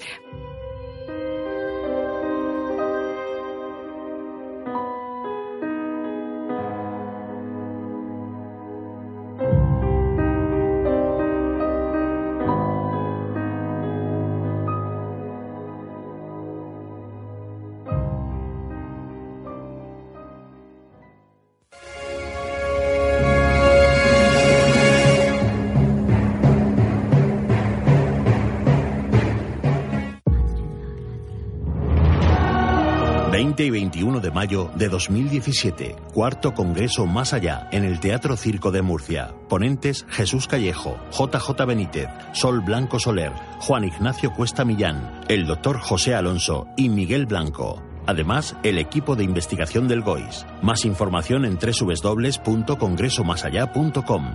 La recaudación íntegra irá destinada a la Asociación de Familiares de Niños con Cáncer de la región de Murcia. Sábado 20 y 21 de mayo. Congreso Más Allá. Llega Plastic Murcia, la academia oficial de DJs que hará de ti un DJ profesional. Plastic Murcia, la única academia de DJs con el certificado de reconocimiento técnico oficial de Pioneer DJ. Dale al play de lo que más te gusta. Más info en plasticmurcia.com. No hagas de DJ y sé un DJ. Cibercopy, copistería, papelería, impresiones A4, A3, autoservicio de impresión, encuadernaciones, plastificaciones, tesis doctorales y mucho más. Cibercopy, con los precios más competitivos y el servicio más rápido. Abierto todo el día ininterrumpidamente. En la zona de la Universidad de la Merced, Cibercopy, Puerta Nueva 8, Murcia. Teléfono 868-917-426. D10 Multimedia. Aprende las técnicas más modernas de producción musical de manos de profesores cualificados. D10 Multimedia, academia certificada por Microfusa, la academia de producción musical más reconocida de España. D10multimedia.com y 968-644-337. Certifícate con D10 Multimedia y sonoriza tu futuro.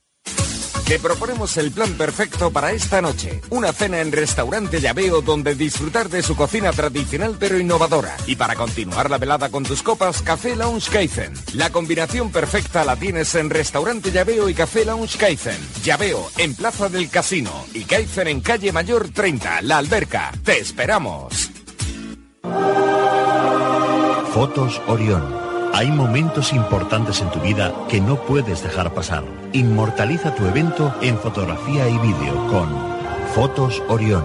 Porque las cosas especiales solo ocurren una vez. Fotos Orión. Profesionalidad y confianza. Calle La Gloria, número 32, frente Antiguo Tornel, La Alberca, Murcia. Teléfono 868 94 30 13.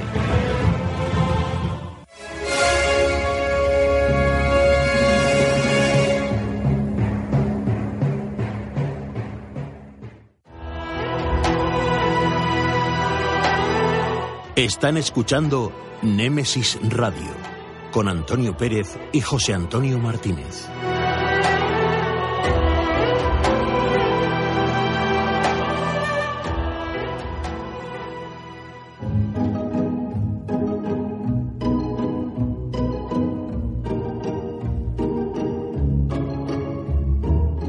Tertulia.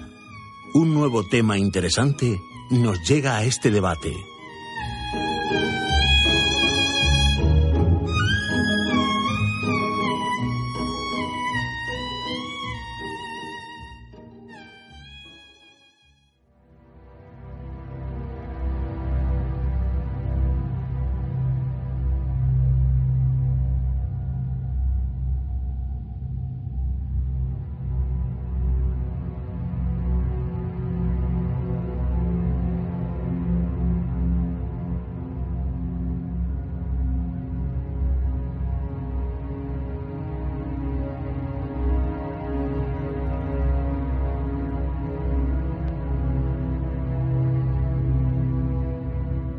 Antonio, antes de empezar de el, debate, o la el debate o tertulia, como decimos nosotros, me gustaría que comentara eh, algo de Alfonso Sánchez Mos- eh, que es, para, por lo menos para mí, es muy importante. Pues sí, José Antonio, hay que contar a nuestros oyentes que nuestro gran amigo Alfonso Sánchez Hermosilla eh, a- ayer eh, dio una conferencia en Roma sobre sus últimos descubrimientos con ese famoso microscopio de la UCAM, en el que ha podido contrastar y constatar y demostrar que eh, la lanzada que en su momento aparecía en la sábana santa también está en el sudario de Oviedo. Hay que decir a nuestros oyentes que ellos recordarán que aunque sea una primicia ahora actual a nivel mundial, el, el pasado octubre, cuando hicimos el especial que hicimos en el auditorio de la alberca, que tuvimos a Alfonso allí, Alfonso dijo, os voy a dar una primicia que todavía no sabe nadie. Y nos habló precisamente de que habían hallado eh, las señales de esa lanzada que eh, le habían que le, le clavaron en el costado a Jesús y que bien aparece en la sábana santa. Y, y él nos dijo eh, es una primicia porque eso no lo sabe nadie, que hemos descubierto dónde está la mancha en el usuario de Oviedo. Es decir, eh, para todos nuestros oyentes, recordarles que Nemesis Radio, dentro de lo posible, vamos dando la primicia y nos vamos adelantando a muchos otros que ahora después empezarán a- en sus programas a contar sobre la lanzada. Pues en, creo- en octubre ya lo hicimos nosotros. Pues creo que para Nemesis Radio y para nuestros oyentes es muy importante lo que acabas de decir. Pues podemos empezar ya con el debate.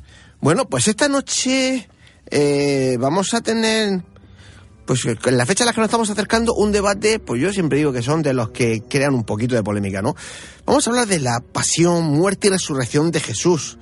Un misterio que dura ya 20 siglos. ¿Hablamos de una verdad histórica? ¿Sobrevivió Jesús a la crucifixión? ¿Eran los discípulos una pandilla de, de- alucinados o de terroristas? ¿Vieron al maestro vivo después de ser enterrado? ¿Qué pasó con el cuerpo si esto fue así? ¿O es que realmente Jesús no murió? Pues muchos de nuestros oyentes seguro que se hacen estas preguntas y muchas otras. Y la verdad, yo lo que quiero es que ya nuestros contertulios empiecen a hablar porque, como bien sabéis, estamos viendo, la mesa está llena de papeles de documentación y tienen mucha información que dar. La mesa llena menos la mía, que yo hoy voy a hablar poquito. De todas maneras, sí me gustaría, más de hecho te voy a dar las riendas para que, para que lo lleves tú esta, esta noche el debate. Sí me gustaría puntualizar que la intro está hecha pues magistralmente por Salvador Sandoval, que la música es, como no, de nuestro amigo Pepe Ben y, y sencillamente podemos empezar ya. Eh, Salvador, adelante.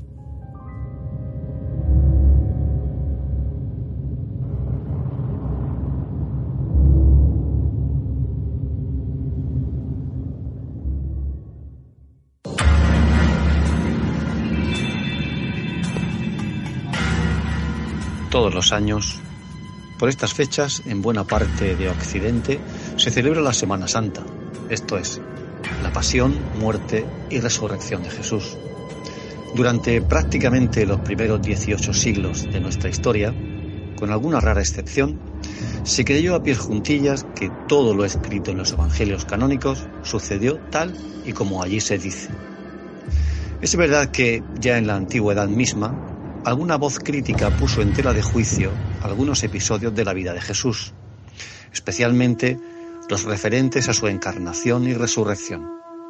Por ejemplo, el filósofo platónico Celso, en el siglo II, aseguró que el relato de la resurrección de Jesús eh, fue un invento de sus discípulos, inspirado en otros relatos sobre resurrecciones de personajes de la mitología.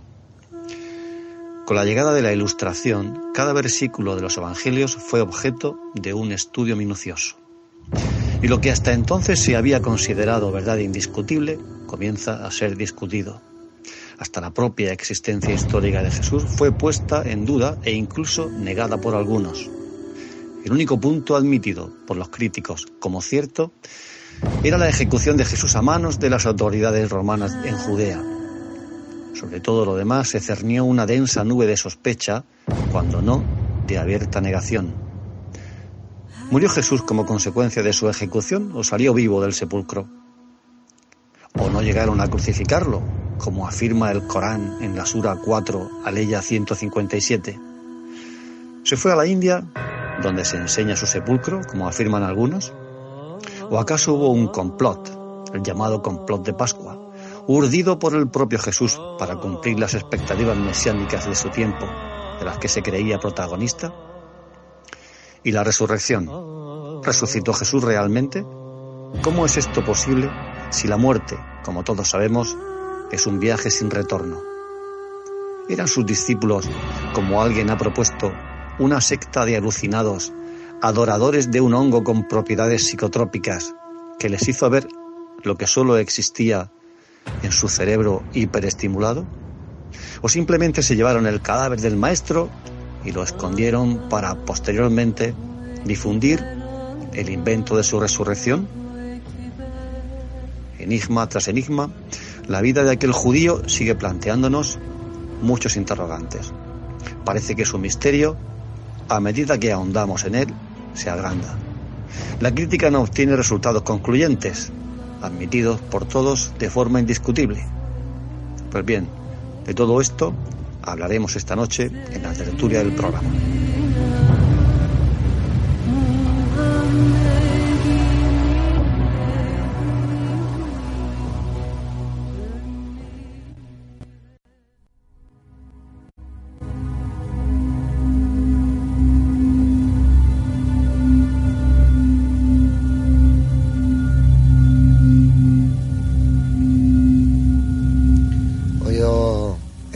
Que más o menos son como las que yo hago. Parecida. Venga, vale. Esto sí. es una introducción como Dios al manda, debate. sí, señor. Y ya está. Y por eso lo ha hecho Salvador esta noche. Bueno, pues voy a presentar a los compañeros. Empezamos por María José Ríos. Bienvenida. Buenas noches. Arrímate el micro, por favor. Gracias, buenas noches, encantado de estar con vosotros. Paco Torres. Buenas noches. Muy buenas noches. Salvador Sandoval. Buenas noches. Antonio Pérez. Eh, buenas noches, compañero. Sí, te presentamos después. me Pepe Bernal, buenas noches. Hola, buenas noches. José Ramón. Hola, buenas noches. Buenas noches. José Antonio se ríe porque esta noche soy yo el que le da a punto Sirena y Puerta, el que, el que lo quita de en medio. Así es, señores oyentes. Hoy yo, como voy a hablar poquito, dejo a Antonio de, de bueno, para dirigir este esta contestulia, ¿no? Contestulia, ¿no? O, o- o debate. No, esto va a ser, yo Venga. creo que más que debate va a ser una tertulia en la que se va a dar información. Pues toda tuya, Antonio. No, todavía no, empieza Salvador, que para eso él ha hecho la intro. Bueno, quiero decir que, que, eh, José Antonio siempre está diciendo que sus intros, que si tal y que si cual. Vamos, José Antonio, tú haces buenas intros cuando dominas el tema, eso es lo normal. Yo sería incapaz de hacer una intro acerca del- de la teoría del- del- de los extraterrestres procedentes del planeta Humo. O sea, es que yo no sabría decir nada, tú sí. Aquí cada uno, pues eh, más o menos se defiende en aquello que se defiende. Muy bien. Es decir, que no seas, no seas tan, tan, tan humilde. Lo justo y que necesario. en las cosas que dominas sí sabes hacerlo bien. Bueno, antes ha dicho Antonio, de alucinados, como dice Salvador. Bueno, yo no digo que sean, que los discípulos de Jesús fueran unos alucinados, pero sí que se ha dicho. Sí, sí, sí. No, perdona, yo es ¿Qué ha que lo, lo que pasa es que nuestros oyentes no saben que nosotros en diferentes momentos de la semana hablamos, comentamos y Salvador y dijo eso y yo dije, Salvador, eso lo voy a decir. Sí, sí, lo de hace- los alucinados, ¿no? Hace, hace muy bien. Eh, eh, está, está en la intro y además eh, el libro que sostiene, el autor que sostiene esa teoría, está en la bibliografía de Oscar Fábrega. Es un tal John Allegro, que es un profesor universitario, para que veáis que los profesores universitarios dicen también muchas tonterías en ocasiones. ¿eh? O sea que todo lo que dice un profesor universitario no tiene por qué ser cierto. Al contrario, muchas veces son auténticas tonterías. Bueno, tenemos, en mi opinión, ¿eh? todo esto en mi opinión, un libro de, reciente apareció, escrito por, por eh, recuerdo el apellido Conde, que se llama Constantino, el inventor del cristianismo o algo así, que dice que los evangelios eh, se escribieron en época de Constantino y se los inventaron entre, entre Lactancio y Eusebio de Cesarea. Eso es una estupidez que se puede desmontar históricamente, como también eh, ha dicho mm, Oscar Fábrica, no sé si en este libro lo llega a afirmar, pero mm, creo que en algún programa se lo he oído decir. Es decir, que tonterías se han dicho. John Alegro es un, es un profesor, creo que en la, Universidad de Manchester, y escribió un libro que se titula El hongo, el hongo y la cruz. Y ahí describe a los discípulos de Jesús como una secta de alucinados que tomaban un hongo alucinógeno en una serie de rituales y claro, veían, mm, tenían visiones de todo tipo. Entonces, Alegro sostiene que Jesús realmente no existió y que, Je- y que Jesús en realidad es el nombre que se le dio al hongo, con lo cual el hongo sería una personificación, perdón, Jesús sería una personificación Del hongo. de ese hongo que provocaba esos estados alterados de conciencia en los discípulos, y claro, lo veían resucitado y lo veían de mil maneras. Por eso he dicho que mm, hay quien ha escrito esto, efectivamente, que los discípulos eran una panda de alucinados. Bueno, aquí cada uno presenta a Jesús. Sí, a su de manera. hecho, hay mucha gente, Salvador, que dice, que dice que si no una panda de alucinados por los alucinógenos, sí porque ellos tenían una idea de lo que debería ser Jesús, que sería el que iba a liberar a, a- a su pueblo y que lideraba, entre comillas, lo que serían mm, unos terroristas, los celotas, tú. Bueno, yo creo, mm, a juzgar por lo que dicen los evangelios, que son las fuentes mm, eh, básicas que tenemos sobre Jesús, porque fuera de los evangelios tenemos muy pocas noticias y realmente no aportan tanto sobre Jesús. Es decir, a veces confirman lo que se dice en los evangelios, pero no dicen nada nuevo. Y Y bueno, pues mm, efectivamente, eh, mm, Jesús, mm, hay quien afirma que no, que, que- que no existió, pero yo creo que esa, esa- a principios del siglo XIX, lo he dicho antes Oscar Fábrega, a principios del siglo XIX sí que hubo una corriente de exégetas que sostenían que, que Jesús no había existido, bueno, época del romanticismo y, y bueno, era típico de esa corriente el afirmar que Jesús había sido una, eh, una creación del pueblo, una creación poética del, del, del Pero, pueblo. Salvador, Jesús es un- una verdad histórica, es decir, realmente existió. Sí, sí, sí, sí, yo creo no hay ningún tipo día- de duda. Hoy día no hay eh, ningún historiador serio que niegue que Jesús es- existió históricamente. Es más, las dificultades que se presentan con la teoría, con la hipótesis de que Jesús no existió, son insuperables. Entonces, insuperables. conociendo o sabiendo ¿no? que, que Jesús eh, existió, los misterios son todavía mucho más grandes, ¿no? Porque si, si hablábamos de, de- de- de una historia, de una leyenda, bien, pero si hablamos de alguien que de verdad existió, pues fíjate, lo- ya no lo- la pasión, sino la resurrección, tiene tantos misterios. Claro, es que los escépticos, y Oscar Fábrega lo dice ahí, dice, vamos a ver, está claro que no pudo resucitar. Y eso es lo que dicen muchos, es decir, no acepto que, que esto pueda haber ocurrido. Entonces, ¿qué vieron? Lo- No lo acepto. Lo que pasa es que en el caso de Oscar Fábrica, que es que yo creo que es honesto, dice algo tuvieron que ver. Dice esto no se lo inventaron, ni eran una banda de alucinados, sino algo algo tuvieron que ver. Ahora eso que vieron los discípulos seguramente tiene una explicación que no es la que ellos le dieron. Pero mm, él dice es que nadie resucita. Eso es imposible. Partimos de un prejuicio. ¿eh? Puede que alguien una vez haya resucitado. Nadie estaba, nadie estaba en el sepulcro filmando el momento de la resurrección. Ni siquiera los evangelios hablan de la resurrección en sí, sino de sus efectos, de las apariciones de Jesús y luego a lo largo de la historia han quedado una serie de efectos producidos por ese acontecimiento y que sin él no se hubieran producido, por ejemplo, el cambio de actitud mm, difícilmente explicable de otra manera en el caso de San Pablo. San Pablo pasó de ser un perseguidor de cristianos a ser uno de los, de los principales cabecillas de, la, de, de- de- de- la las comunidades cristianas.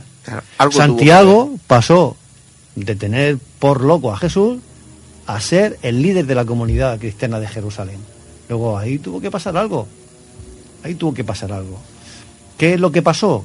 Pues ya cada uno que saque sus propias conclusiones, como siempre dice José Antonio. Paco Torres. Es verdad, sí. eh, Hay, hay una- un aspecto que a mí me gusta destacar que es el arqueológico. Desde el punto de, la, de, de vista de, de- de la literatura, digamos, científica, revisionista, se ha dicho siempre que no existe argumento justificativo de, de lo que estamos hablando esta noche. Pero fíjate que en el- en el- apa- se di- tú has dicho antes, ¿verdad, Salvador?, que a partir del Congreso, de- del Concilio de Nicea, es cuando y de Constantino es cuando se inventa, ellos justifican, dice, bueno, eh, justificamos que ha sido creado esto a partir del concilio de Nicea. Pero es que luego te pones a plantearlo y en aquella época, durante el reinado de Constantino, es la primera santa, la primera mujer santa del cristianismo, la que va a, a, Judea, a Palestina, allí, a aquel lugar, a buscar eh, y encuentra, se, se supone que encuentra los restos de la cruz, ¿verdad? Bueno, pues encuentra la cartela, la cartela hoy en día se tiene en Roma, se ha analizado por arqueólogos y se ha visto que es del siglo I. El estilo de letra de ella tomó el greco la cartela que aparece en la, crucif- crucifixión, entre otros pintores.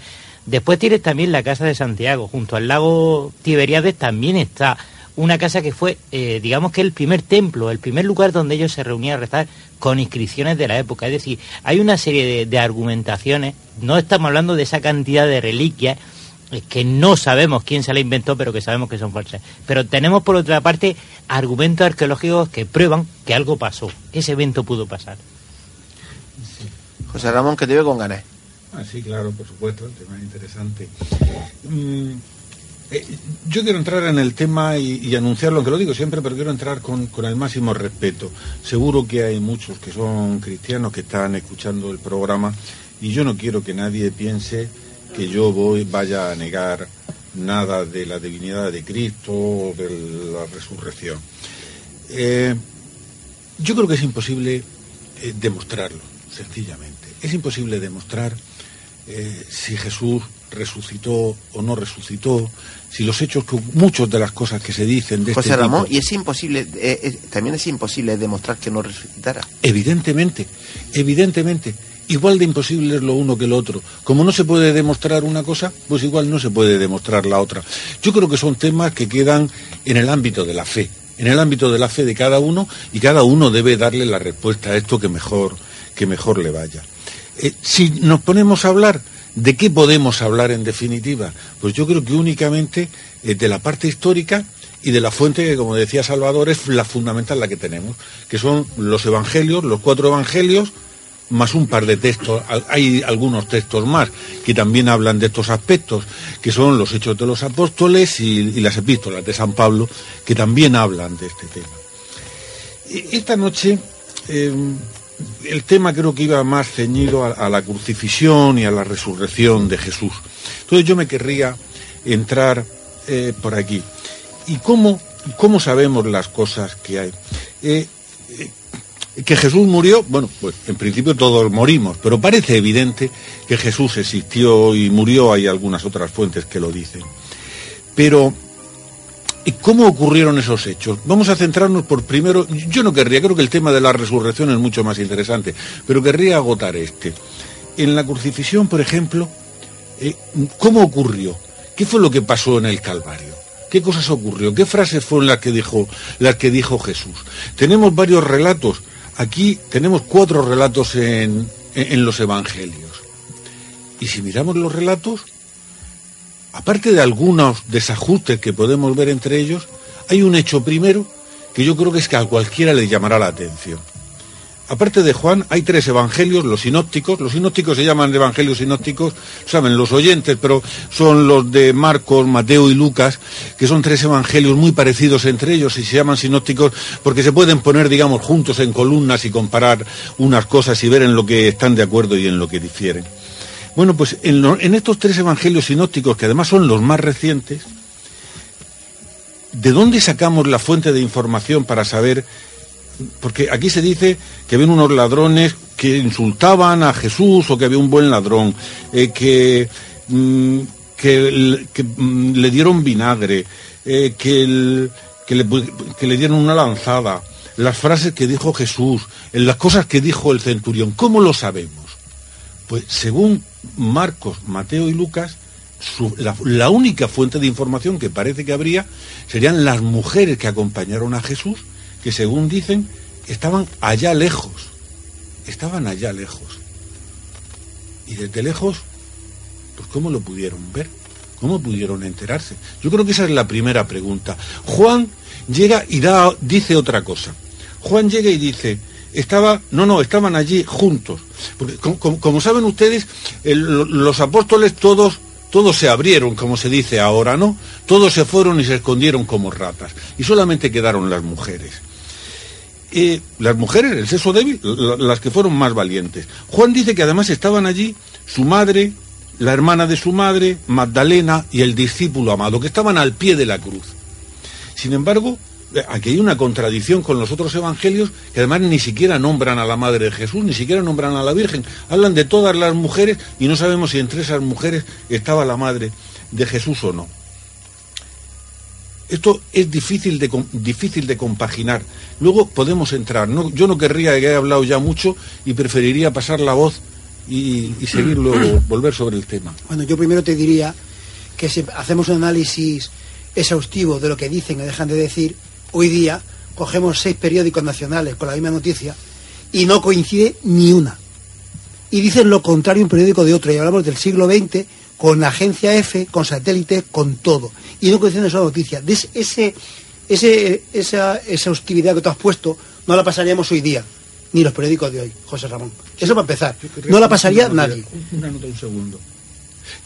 Tío, un, un segundo. Lo que querría decir solo es que yo, yo no digo que sea de otra forma. Lo que digo es que esto no permite extraer una conclusión. Pero, pero, José Ramón, si leemos la historia, cualquier historia que, que surja hoy día, y cuando dentro de 200 años la leamos, lo, lo- lo que digan los americanos, puedes- los rusos y, lo- y conseguir los una chinos va a ser diferente. ¿Tú Pero vamos a ver, ¿Tú puedes conseguir algo? ¿Tú piensas que de aquí se puede conseguir? pero si lo extrapolamos al día de hoy, ya hoy no podemos conseguir nada hoy día, tú con ese análisis que hace no sirve para nada, porque es lo mismo que hoy día, es que no sirve. Tú lee el país No y lee el mundo, y efectivamente. lee, y lee la vanguardia, ve la opinión, y el otro no se parece Yo, nada. yo también diría, la forma, la forma de informarse, yo puedo estar a 30 metros de, o 40 metros de lo que esté sucediendo en cualquier sitio, de hecho hoy día pasa, y cuando eh, el suceso ha, ha sucedido, pues eh, yo me acerco o se acercan los que estaban ahí y le digo, ¿qué ha pasado? ¿Qué no ha pasado? Y me cuentan.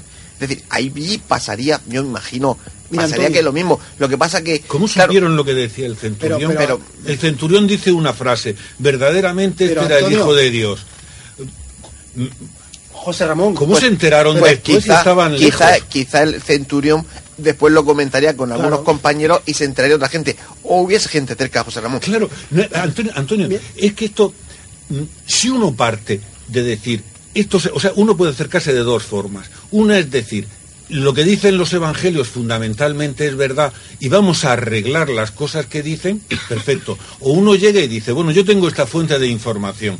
Esta fuente de información es, no es fiable. ¿Me permite obtener alguna conclusión? Pero, y dices, eh, de esta fuente de información yo creo que es difícil obtenerla. Que luego puede haber otras cosas, quizá, pero esas ya no las Pero sabemos. Desde el mismo momento que lo, que lo apuntalas de esa manera, de casi ninguna fuente de información Ninguna. se puede sacar dinero. Yo soy Se puede sacar Vamos a información. ver, yo he sido testigo de un accidente de tráfico y éramos cinco personas y no coincidimos en el accidente, lo vimos cinco. Y cuando fuimos al atestado de la policía, que habíamos visto hace cinco minutos, y nos sentamos en el coche, resulta que cuando de- desarrollamos los, los, los hechos, no, no están iguales los hechos de los cinco que estamos allí, incluso con palabras distintas. Y eso hoy día, y yo solo y, digo que yo soy y probablemente absolverían al otro conductor No por falta lo- de pruebas. No, la policía fue a hacer su juicio juicio. Y luego otra cosa te voy a decir sobre de las mujeres. Resulta que lo que las mujeres lo vieran es un apoyo para que la resurrección existiese, porque el valor de las mujeres en aquel tiempo era nulo. Y si tú hubieses querido darle valor a la resurrección, hubieses dicho que lo vieron los hombres, no las mujeres. O sea, que lo vieran las mujeres es un símbolo de sinceridad de lo que pasó, puesto que el valor de la mujer era nulo. O sea, eso tiene que tenerlo en Luego- cuenta. luego de vamos estas cosas se sacan esos pequeños detalles. Es, efectivamente, era, era el valor de, de que le, o el crédito que le concedieran a un menor de edad, es decir, sin ninguna entidad. Casi ninguna. Pero bueno, mm, no le falta algo de razón a, a José Ramón, es cierto. Voy a, voy a poner un ejemplo. El- la interrogación, eh, perdón, el interrogatorio al que somete Poncio Pilato a Jesús, en- se supone que en el pretorio, tuvo que transcurrir en una sala donde estaría Poncio Pilato, imagino que algunos soldados de guardia, y estaría Jesús, ¿no? Y ha trascendido el interrogatorio. Sabemos lo que le preguntó y sabemos lo que Jesús le contestó. Es ¿Cómo un- se el- sabe?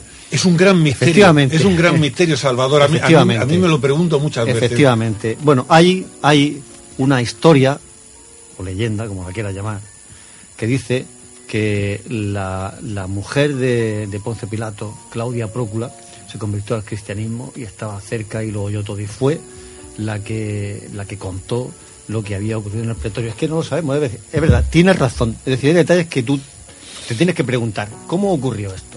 O sea, ¿cómo se enteraron? Perdón, ¿cómo se enteraron de que esto tuvo que ocurrir así? ¿Quién se lo dijo? Si estaban, no estaban al pie de la cruz, aunque hay un, un evangelio que dice que se estaban al Eh, pie Juan, de la cruz. Juan, Al Juan, pero la- pone a personas Al distintas. pie de la cruz. Mm, Bueno, el, mm, es que no lo sabemos. ¿no? Son detalles, mm, para mí, que no tienen una importancia capital. Es decir, hay que partir de la base de que, como ya hemos comentado otras veces, los evangelios no se, escribieron de un tirón. Al no se sentó un evangelista y escribió de un tirón todo el evangelio. Tiene una prehistoria muy complicada que está siendo estudiada continuamente. Y, bueno, al final cada evangelista o cada tradición o los discípulos de, un evangel- de uno de los evangelistas eh, recogieron eh, los datos que les interesó en función de, de las necesidades de la comunidad, etcétera, etcétera, y, y ahí, bueno, pues, pues crearon un relato que falla en los detalles, sí que es verdad, pero no falla en lo importante. María José, te veo con no muchas falla. ganas de participar. Sí, porque yo quería hablar mm, sobre dos cosas que habéis comentado. Una eh, en cuanto a la existencia de Jesús que está demostrada. ¿Y por qué? Pues, por ejemplo, eh, Flavio Josefo, eh, Tácito, Suetonio, Plinio el Joven eran cuatro historiadores romanos mm, del año 93 aproximadamente y son recogidos en la nueva enciclopedia británica de 1995 y mm, afirma esta enciclopedia eh, haciendo referencia a estos historiadores, que estos relatos independientes demuestran que en la antigüedad ni siquiera los opositores del cristianismo dudaron de la historicidad de Jesús. Es muy interesante de leer en las antigüedades judías de Flavio Josefo, por ejemplo, cómo cita a Jesús. Y en cuanto a lo que ha dicho, o sea que no hay ninguna duda de que Jesús existió. Y en cuanto a lo que ha dicho a José Ramón, y eh, coincido con Pepe Bernal, pues mm, él, y contigo también, Salvador, la aparición de las mujeres es muy significativa. Que fuera a las mujeres lo primero que, que vieron a Jesús resucitado, pues eso dice muchísimo de que es verdadero. Yo lo que pasa, perdonadme, eh, tampoco hay que extrapolar la información más allá de lo que es, ¿no? Jesús resucitado es una forma de decirlo, pero realmente si tú lees y, te fijas en lo que, lo que ellos te vienen a decir, bueno, sí era Jesús, pero no se parecía a Jesús, era eh, era ser humano, pero pero pero era eh, era incorpóreo, es decir, realmente lo que decía Salvador al principio, ¿no? Quizá ellos lo que dijeron fue, bueno, pues lo más parecido a haber resucitado, pero no tiene por qué ser la resurrección como nosotros queremos entender o reconocer que es, vuelvo a ser yo, ¿no? Ahí hay un detalle muy importante, Antonio. La resurrección de Jesús no es la resurrección de Lázaro. En el. Evangelio hablan de una resurrección que no es la misma, porque Lázaro resucitó en el cuerpo y él podría morir después. Es una obviedad. Vale, no, no es obviedad. Jesús no, es que muchas personas piensan que Jesús resucitó en su cuerpo. Y no es así. O sea, la resurrección de Lázaro y la de Jesús no son iguales. Porque Jesús se supone que resucitó con un cuerpo de luz. Pero porque alguien más tarde sacó unas conclusiones erróneas, porque queda patente, latente, y decime si estoy equivocado, que en los evangelios se cita claramente quién es quién. O sea, yo no, no yo no puede- digo que sea la misma persona, digo que no es la misma resurrección. no, no, no es el la mismo misma. tipo de resurrección. Es que no es la misma. Claro, porque Jesús cuando resucitó no resucitó en cuerpo, resucitó con un cuerpo de luz. Entonces, y ese es el eh, misterio. claro, entonces no se le debería llamar resucitar. Por eso digo que cuando se habla de resucitar es una forma pero pues, de calificarlo, pero realmente Se entiende desde un punto de vista místico. le llamaron glorificación, carnal le llamaron glorificación, le llamaron Transfiguración, muchas por ahí otras hay cosas. una serie de transfiguración, no resurrección, eso ha sido otra de las palabras que se ha utilizado, pero es hoy, transfiguración. mira, hoy día, hoy día alguien ve a un familiar, a una persona eh, traslúcida que la ve y nunca dice es esta persona que ha no resucitado. era translúcido, Antonio. Deslumbraba y no se lo podía mirar. No, y en otra ocasión era translúcido. ¿eh? Y eso es lo que dice, que no se le podía mirar de la luminosidad que, que emanaba. Salvador. El, el- el verbo eh, griego dice se levantó. Se levantó, lo que fuera se levantó de allí, con vida. El cómo, pues si los, sus propios discípulos no lo reconocían, tuvo que ser de una forma completamente nueva. Ya, pero también tenemos la sábana que está dando indicación de que la resurrección no es como parece, porque la imagen en la sábana no es de alguien que se levantó, sino algo pasó que, que imprimió algo en la sábana y lo que salió no era igual que lo que estaba allí. Bueno, ahora que estamos hablando de la sábana, un saludo a Alfonso Sánchez de Mosilla, nuestro compañero, nuestro amigo, que ayer estaba en Roma, eh, pues dando una conferencia ante todo el clero romano explicando los últimos avances que han obtenido en las investigaciones del sudario de Oviedo y la Sábana Santa han descubierto por dónde salió la lanzada, por la, a la altura del hombro y la verdad que es algo muy espectacular. Ha venido beatificado de allí, seguramente. Venga, José Ramón, que estás con la mano levantada. Yo estoy con la mano levantada esperando que me toque, que me llegue la vez. Eh, se, ha hablado, se ha hablado del, de lo que es eh, las mujeres que ven no la resurrección, las mujeres lo que ven es una tumba vacía, encuentran lo primero una tumba vacía. ¿Qué importancia tiene la tumba vacía? La tumba vacía mm, mm, no figura en las primeras tradiciones cristianas. De hecho, mm, San Pablo no habla de la tumba vacía. San Pablo, si quieren ustedes leerlo, creo que lo mejor es decir las fuentes, pueden ustedes leer la, la primera epístola a los Corintios, que es muy bonita la de San Pablo, y se van al punto 15 y a partir de ahí, del apartado 15... ¿Sí? Versículo 3. Sí, pero sobre todo, todo el 15, hoy- hoy no la ha todo el de 15... internet, hoy la saca del libro. Bien. Y mm, entonces, allí San Pablo habla de las cosas que, que han ocurrido y en ningún momento habla, habla de la resurrección, habla de la muerte, habla de que se lo entierra, habla de las apariciones. No habla de esto. Y de hecho los primeros cristianos parece que no debieron darle, incluso según los evangelios, parece que el que la tumba estuviese vacía no movió a nadie a convicción. Se lo dicen a los lo dice, me parece que, que San Lucas, en el Evangelio de Lucas, está que se lo van a decir, se lo dicen las mujeres a los discípulos y los discípulos dicen que las toman por unas alucinadas y no las creen. Eso no movía a nadie a convicción y lo podríamos pensar. Si nosotros vemos, el, vemos que en la tumba de un familiar nuestro no estuviese, ¿qué pensaríamos? Quizá porque alguien ha llegado y ha robado, que nos hemos equivocado de tumba, cualquier cosa. ¿Pensamos que haya resucitado? Probablemente no. Probablemente, o sea, el, el proceso fue que los, los discípulos primero creyeron en la resurrección porque vieron las apariciones o pensaron que habían unas apariciones y a partir de ahí cuando el dogma cristiano comenzó a articularse y comenzó a articularse a través de la necesidad de un cuerpo físico, no como este que decíais antes y el que decía San Pablo, aquí mismo lo tienen aquí mismo en Corintios, en el 15, cuando dice no es el cuerpo, esto es otro cuerpo diferente, que no exigía en principio el que el cuerpo que había en la tumba se hubiese ido, si venía con otro cuerpo, el otro podría haber permanecido, pero cuando el dogma cristiano va por otro lado y exige un cuerpo físico comprensible, es cuando volvemos y necesitamos una tumba vacía. No- nosotros yo creo que lo estamos viendo un poco desde el racionalismo del, del- pensamiento del ser humano del siglo XX-XXI, ¿vale? Eh, si nos vamos un poco, nos retrotraemos a las circunstancias de, de- los hechos que se nos narran, desde luego hay un momento, en lo que tú comentas, hay un momento de duda.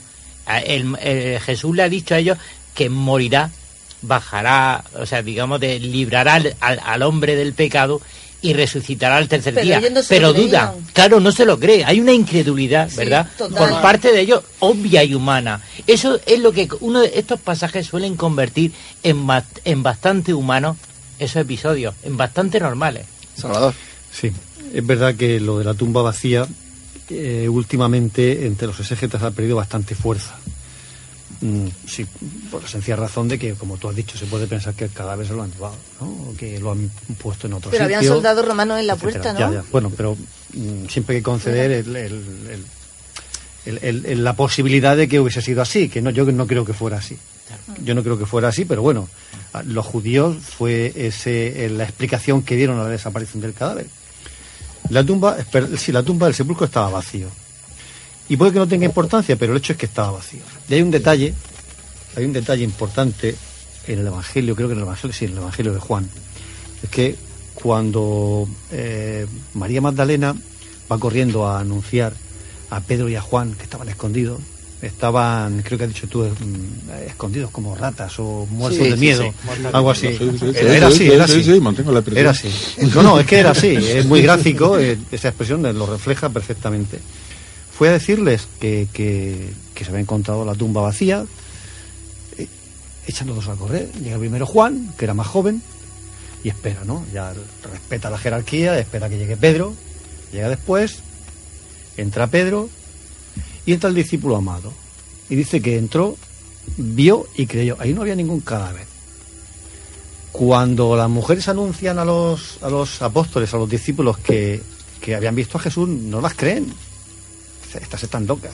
Que verdad es que los judíos no creían en la resurrección individual e inmediata, creen en una resurrección general y al final de los tiempos. Para ellos fue un- una, algo completamente inesperado. ¿Por qué dice Juan, vio y creyó? ¿De ver una tumba vacía? No. Porque dice que había allí, había unas vendas y estaba el sudario. Y estaba como enrollado en un lugar aparte.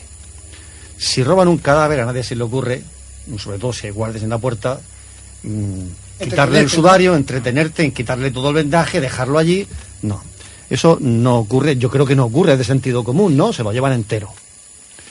Y es que además hay una explicación para ese vio y creyó, porque claro, mm, uno puede, mm, incluso puede haber pensado lo mismo, no estaba muerto, ¿no?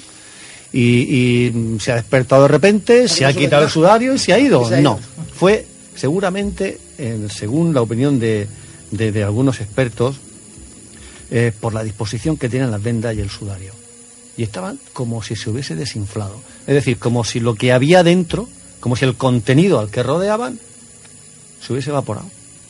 Entonces estaba en esa disposición y al verlo fue cuando se dieron cuenta de que allí había ocurrido algo muy gordo. Bien, lo, que pasa es que tú estás hablando que efectivamente es el relato del Evangelio de Juan, que no tiene nada que ver con el relato de los otros evangelios y además de una forma difícilmente cohesionable. Porque los, otros, tre- los otros tres Pero evangelios... Juan, los es, otros tres, Juan es testigo directo, ahí es testigo directo. ¿Cómo? ¿Eh? Ahí Juan es testigo directo. Quiero decir que ahí sí Bueno, tenemos porque, la fuente porque tú, primera. por- porque tú piensas, porque tú piensas que Juan, que es el, eh, que piensas a que Juan es el discípulo amado y b que Juan es el escritor del Evangelio. Son dos suposiciones que no están demostradas ahora mismo. Que, que yo entiendo que tú tienes la fe y me parece No, no, algo no, no, no. valioso. Pero está presente, Sí, no, no, está no. presente en la aquí, no, aquí, Pero- la, aquí la pero- fe, hay exégetas que incluso no son creyentes y que, y que creen que, que Juan escribió el Evangelio. O sea, lo creen, ¿eh? O había otros- habrá otros que piensen que no. Bien, bien, pues, Pero pues entonces, pues entonces, pues, entonces, pues entonces los otros tres evangelistas no dicen la verdad, porque los otros tres dice que quien fueron no fueron Magdalena, Simón, Pedro y el discípulo amado, sino que fueron unas mujeres. No están de acuerdo en las que son, pero que fueron tres, en las en que fueron unas mujeres. Eh, con lo cual, además, bueno, el argumento famoso de las mujeres de tal no sería. En general, los relatos de la resurrección, de, de- la resurrección, me refiero en la tumba, no cuadran casi ninguno con el otro. Eh, si necesitaríamos un programa, pero podríamos ag- agotar un programa buscando buscando las disparidades y las auténticas contradicciones entre ellos. Mm, incluso habría algo que se ha llegado a plantear, y creo que deberíamos de plantearlo. O sea, ¿realmente se enterró a Jesús? ¿Se llegó a enterrar? La, muerte, la muerte por crucifixión era una muerte tan infamante que una de las partes de esa muerte era dejar al cadáver expuesto a los animales, a las alimañas. Hay muchísimos relatos de, los, de, lo- de la antigüedad donde dicen así. Es fácil que hubiese ocurrido. Pues, no siempre. Eso no quiere decir que en este caso no hubiese sido. Pero incluso hasta cómo se enterró. eh, eh, la tradición nos dice, nos viene a decir aquí, que el enterramiento lo hizo José de Arimatea y, etcétera. Hay algunas contradicciones con José de Arimatea, porque se dice que... posible, no, no, ¿no? porque se dice, José de Arimatea era miembro del Consejo Sí. y sin embargo era cristiano, pero José de Arimatea resultaba que había, nos lo dicen en el mismo Evangelio un rato antes, nos dice que todo el Consejo del Sanedrín, en el que estaba José de Arimatea, por unanimidad había condenado de muerte a muerte a Jesucristo. Eh, Luego Lucas lo intenta arreglar porque se da cuenta probablemente, tampoco eran tontos los antiguos y dijo, coño, aquí Marcos ha metido la pata, vamos a arreglarle esto. Pero bueno, San Pablo, San Pablo, no, no San Pablo, eh, realmente es Lucas, pues lo pone en boca de San Pablo. Pero por- porque está en los hechos de los apóstoles, que, eh, los, el hecho- los hechos de los apóstoles lo escribió también San Lucas, que escribió los dos textos. ¿De Pues qué hay- le sirve a José de Arimatea? Eh, un, se- un segundo que ter- un segundo que termino y te dejo ya. Aquí llega y San Pablo, lo pone en boca de San Pablo, que llega y le dice, los judíos y sus jefes bajaron a Jesús del madero y le pusieron en el sepulcro. Aquí no, no, no está Jesús. Aquí no está José de Arimatea. Sí, uno Ni de los, Nicodemo. uno de los jefes. El Joder. jefe del consejo. Los jefes, dicen los Por jefes. eso, sería es, uno que, de es que el peso específico... Los judíos y sus jefes, dice. Por eso, si estaban del consejo de Eso Sanedrín, es, ese es un problema mm, gramatical que aquí nosotros claro. no podemos resolver. Pero bueno, se ha que escrito se ha escrito mucho sobre eso. Yo quería puntualizarte dos cosas y te dejo, Sí, sí, Paco. perdón, perdón. Dos cosas brevísimas. Mm, al día siguiente era la Pascua y no podían dejar los cadáveres colgados. Los, que ten- los tenían que descolgar y quitarlos de allí. Y de hecho, Que- pidieron por favor que De- los según, dejaran de según los evangelios, ¿era la Pascua o no era la Pascua? Hay tres- según tres evangelios era un momento de la Pascua, según los sinópticos, según el de Juan era otra. De hecho, según tres de los evangelios, lo- el Sanedrín en, en- en bloque entra a hablar con Pilatos allí durante el juicio, que podría ser una fuente de información, pero según el de Juan, no, porque como iba a ser la Pascua, no se querían contaminar para la Pascua, con lo cual se quedan fuera y Pilatos se pasa la noche subiendo y bajando la escalera entre el juicio y hablando con el Pero el caso es que por lo menos tres que dicen que era la Pascua y no podían quedar los cadáveres colgados de la cruz. Entonces mayoría. Y otra cosa, mm, en ningún, en ningún sitio dice, que, creo yo recordar, y corrígeme si me equivoco, que la condena fue por unanimidad en el Sanedrín, no fue por una, fue por unanimidad. Creo que dice que todo. Que es posible, no, es posible No que utiliza yo- el término unanimidad. Pero yo no, re- no recuerdo que fuera por Seguramente Continúa- en la- en- continúan mientras lo- en la traducción querrían decir la mayoría y- y, bueno Por- eso- esa es una suposición tuya. igual es que la suposición. mayoría, Es una pero- suposición tuya. Hay, hay hechos que están. No, la mía no es una suposición. Ah, claro. No, no, yo digo lo que dicen aquí, lo que Eh, dice eh, el texto. ya pero ¿y por, ¿y por qué te tienes que creer ese texto y no los demás? O, el No, lo- todo- ¿Por los, qué? lo- lo- los textos, los textos son lo, que dicen. Si no, te- la- esa es la, pero espérate, Antonio, acabas de decir algo interesantísimo. Gracias. Sí, sí, sí. Cuando llegas y dices, ¿por qué te crees ese texto? ¿Y no te creen los demás? Claro. Entonces, uno puede escoger el texto que se cree. Uno lo que debe de hacer es leer todo y sacar Uno sus propias puede escoger de conclusiones. los cuatro evangelios el Tiene que que, quiere. leer todo y sacar sus propias conclusiones. Claro, y probable y probablemente llegar a, re- a escribir un quinto evangelio, que es el evangelio que tú que tú has hecho, que no es ninguno de los otros cuatro, pero, es el que te cuadra. es lo mismo- pues mira, eh, eso sí te sirve para, para explicarte por qué la gente que estaba pegada a la cruz, cada uno decía una cosa.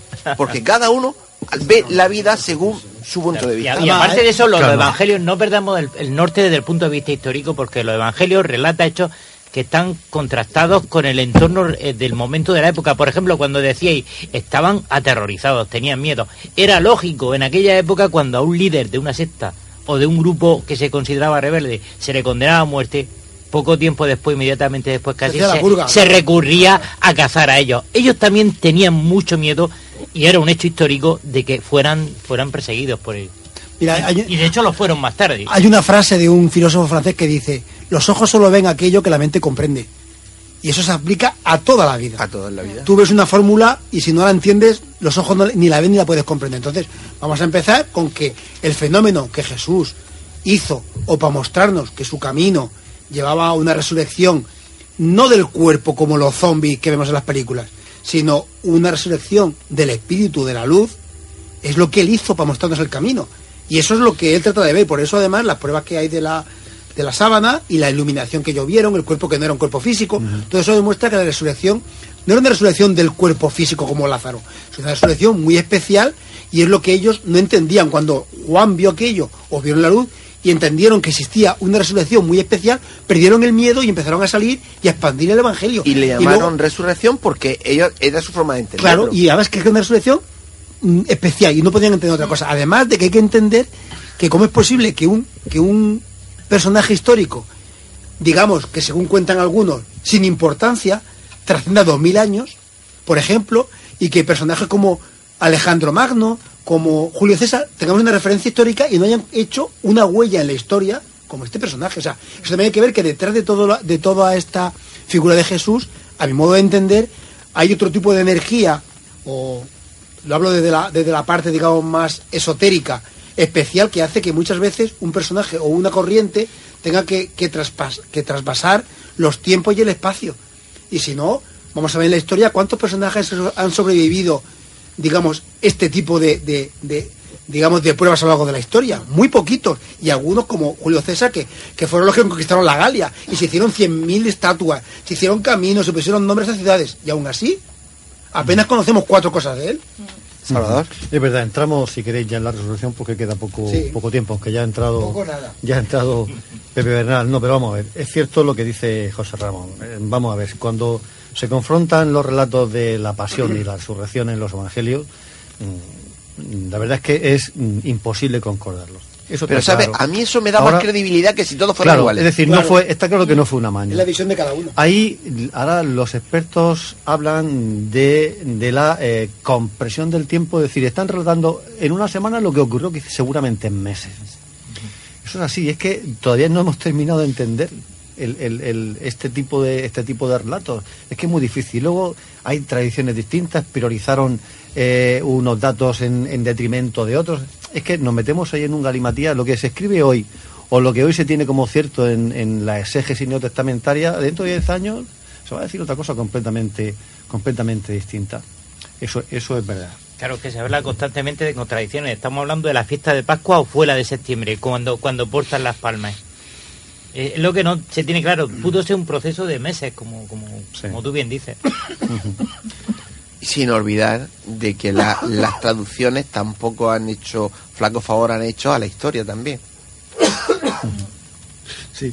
Bueno, yo en el, en el poco tiempo que queda sí quería comentar el, el tema precisamente de la final, de, la- de la- las apariciones de Jesús. Y, y plantear, no, no sabemos cómo fueron.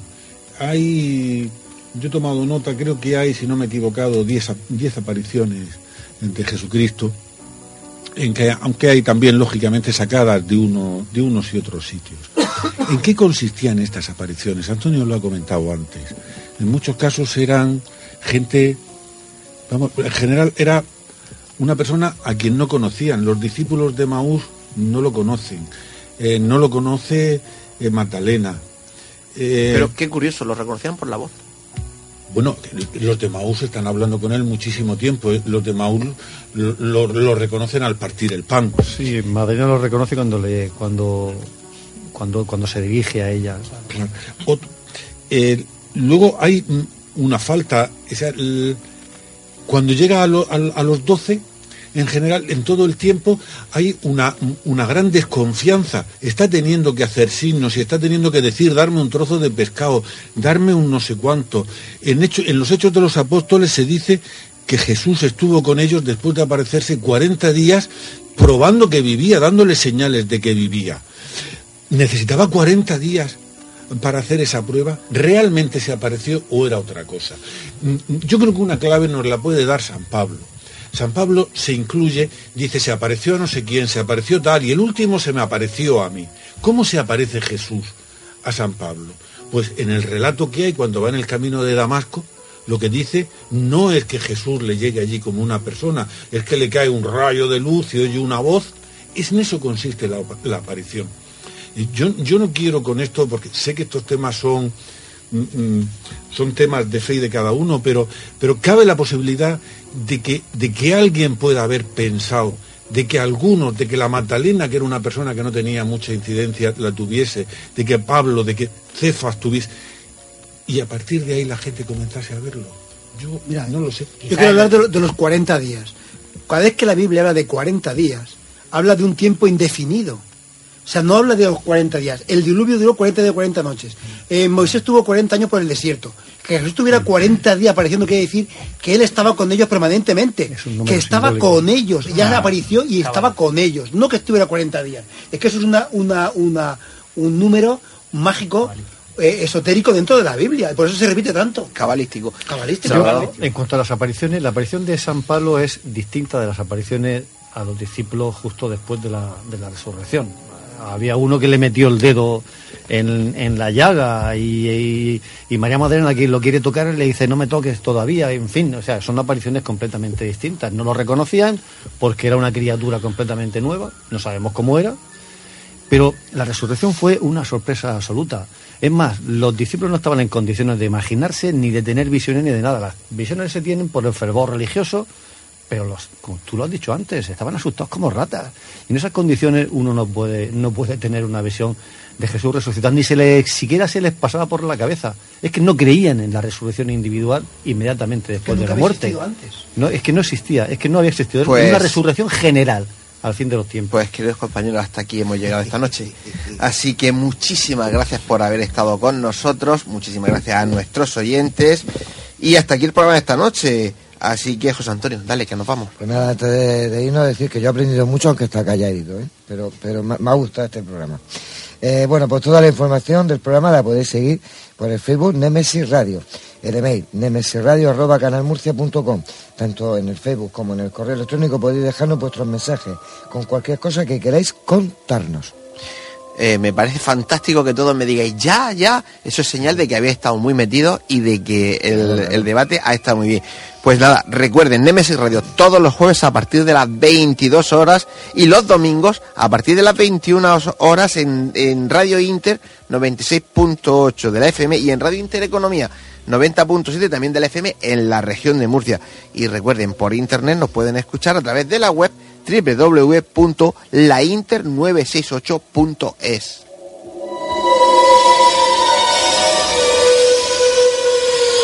Como las buenas costumbres no hay que perderlas, ya saben, no olvidéis que nuestras voces viajan ya por el universo.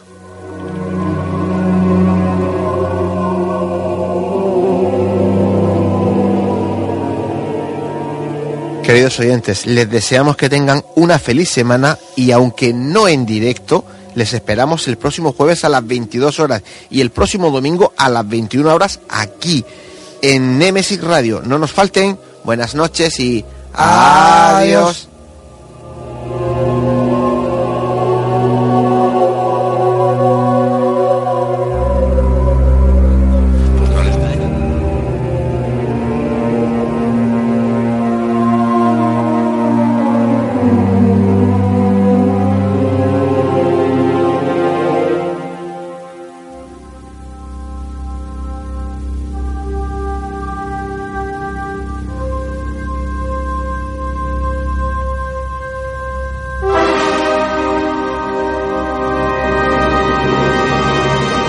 ¿Estamos solos en el universo? ¿Quiénes son los verdaderos artífices de las pirámides? ¿Hay vida extraterrestre? De ser así, ¿es posible que ya estén entre nosotros? Psicofonías, Ouija, ¿nos hablan los muertos? Némesis Radio, viajando a lo desconocido sobrepasando el horizonte de la conciencia. Némesis Radio, programa dirigido y presentado por Antonio Pérez y José Antonio Martínez. Todos los jueves a las 10 de la noche y los domingos a las 9 en Radio Inter y Radio Intereconomía, región de Murcia. Némesis Radio.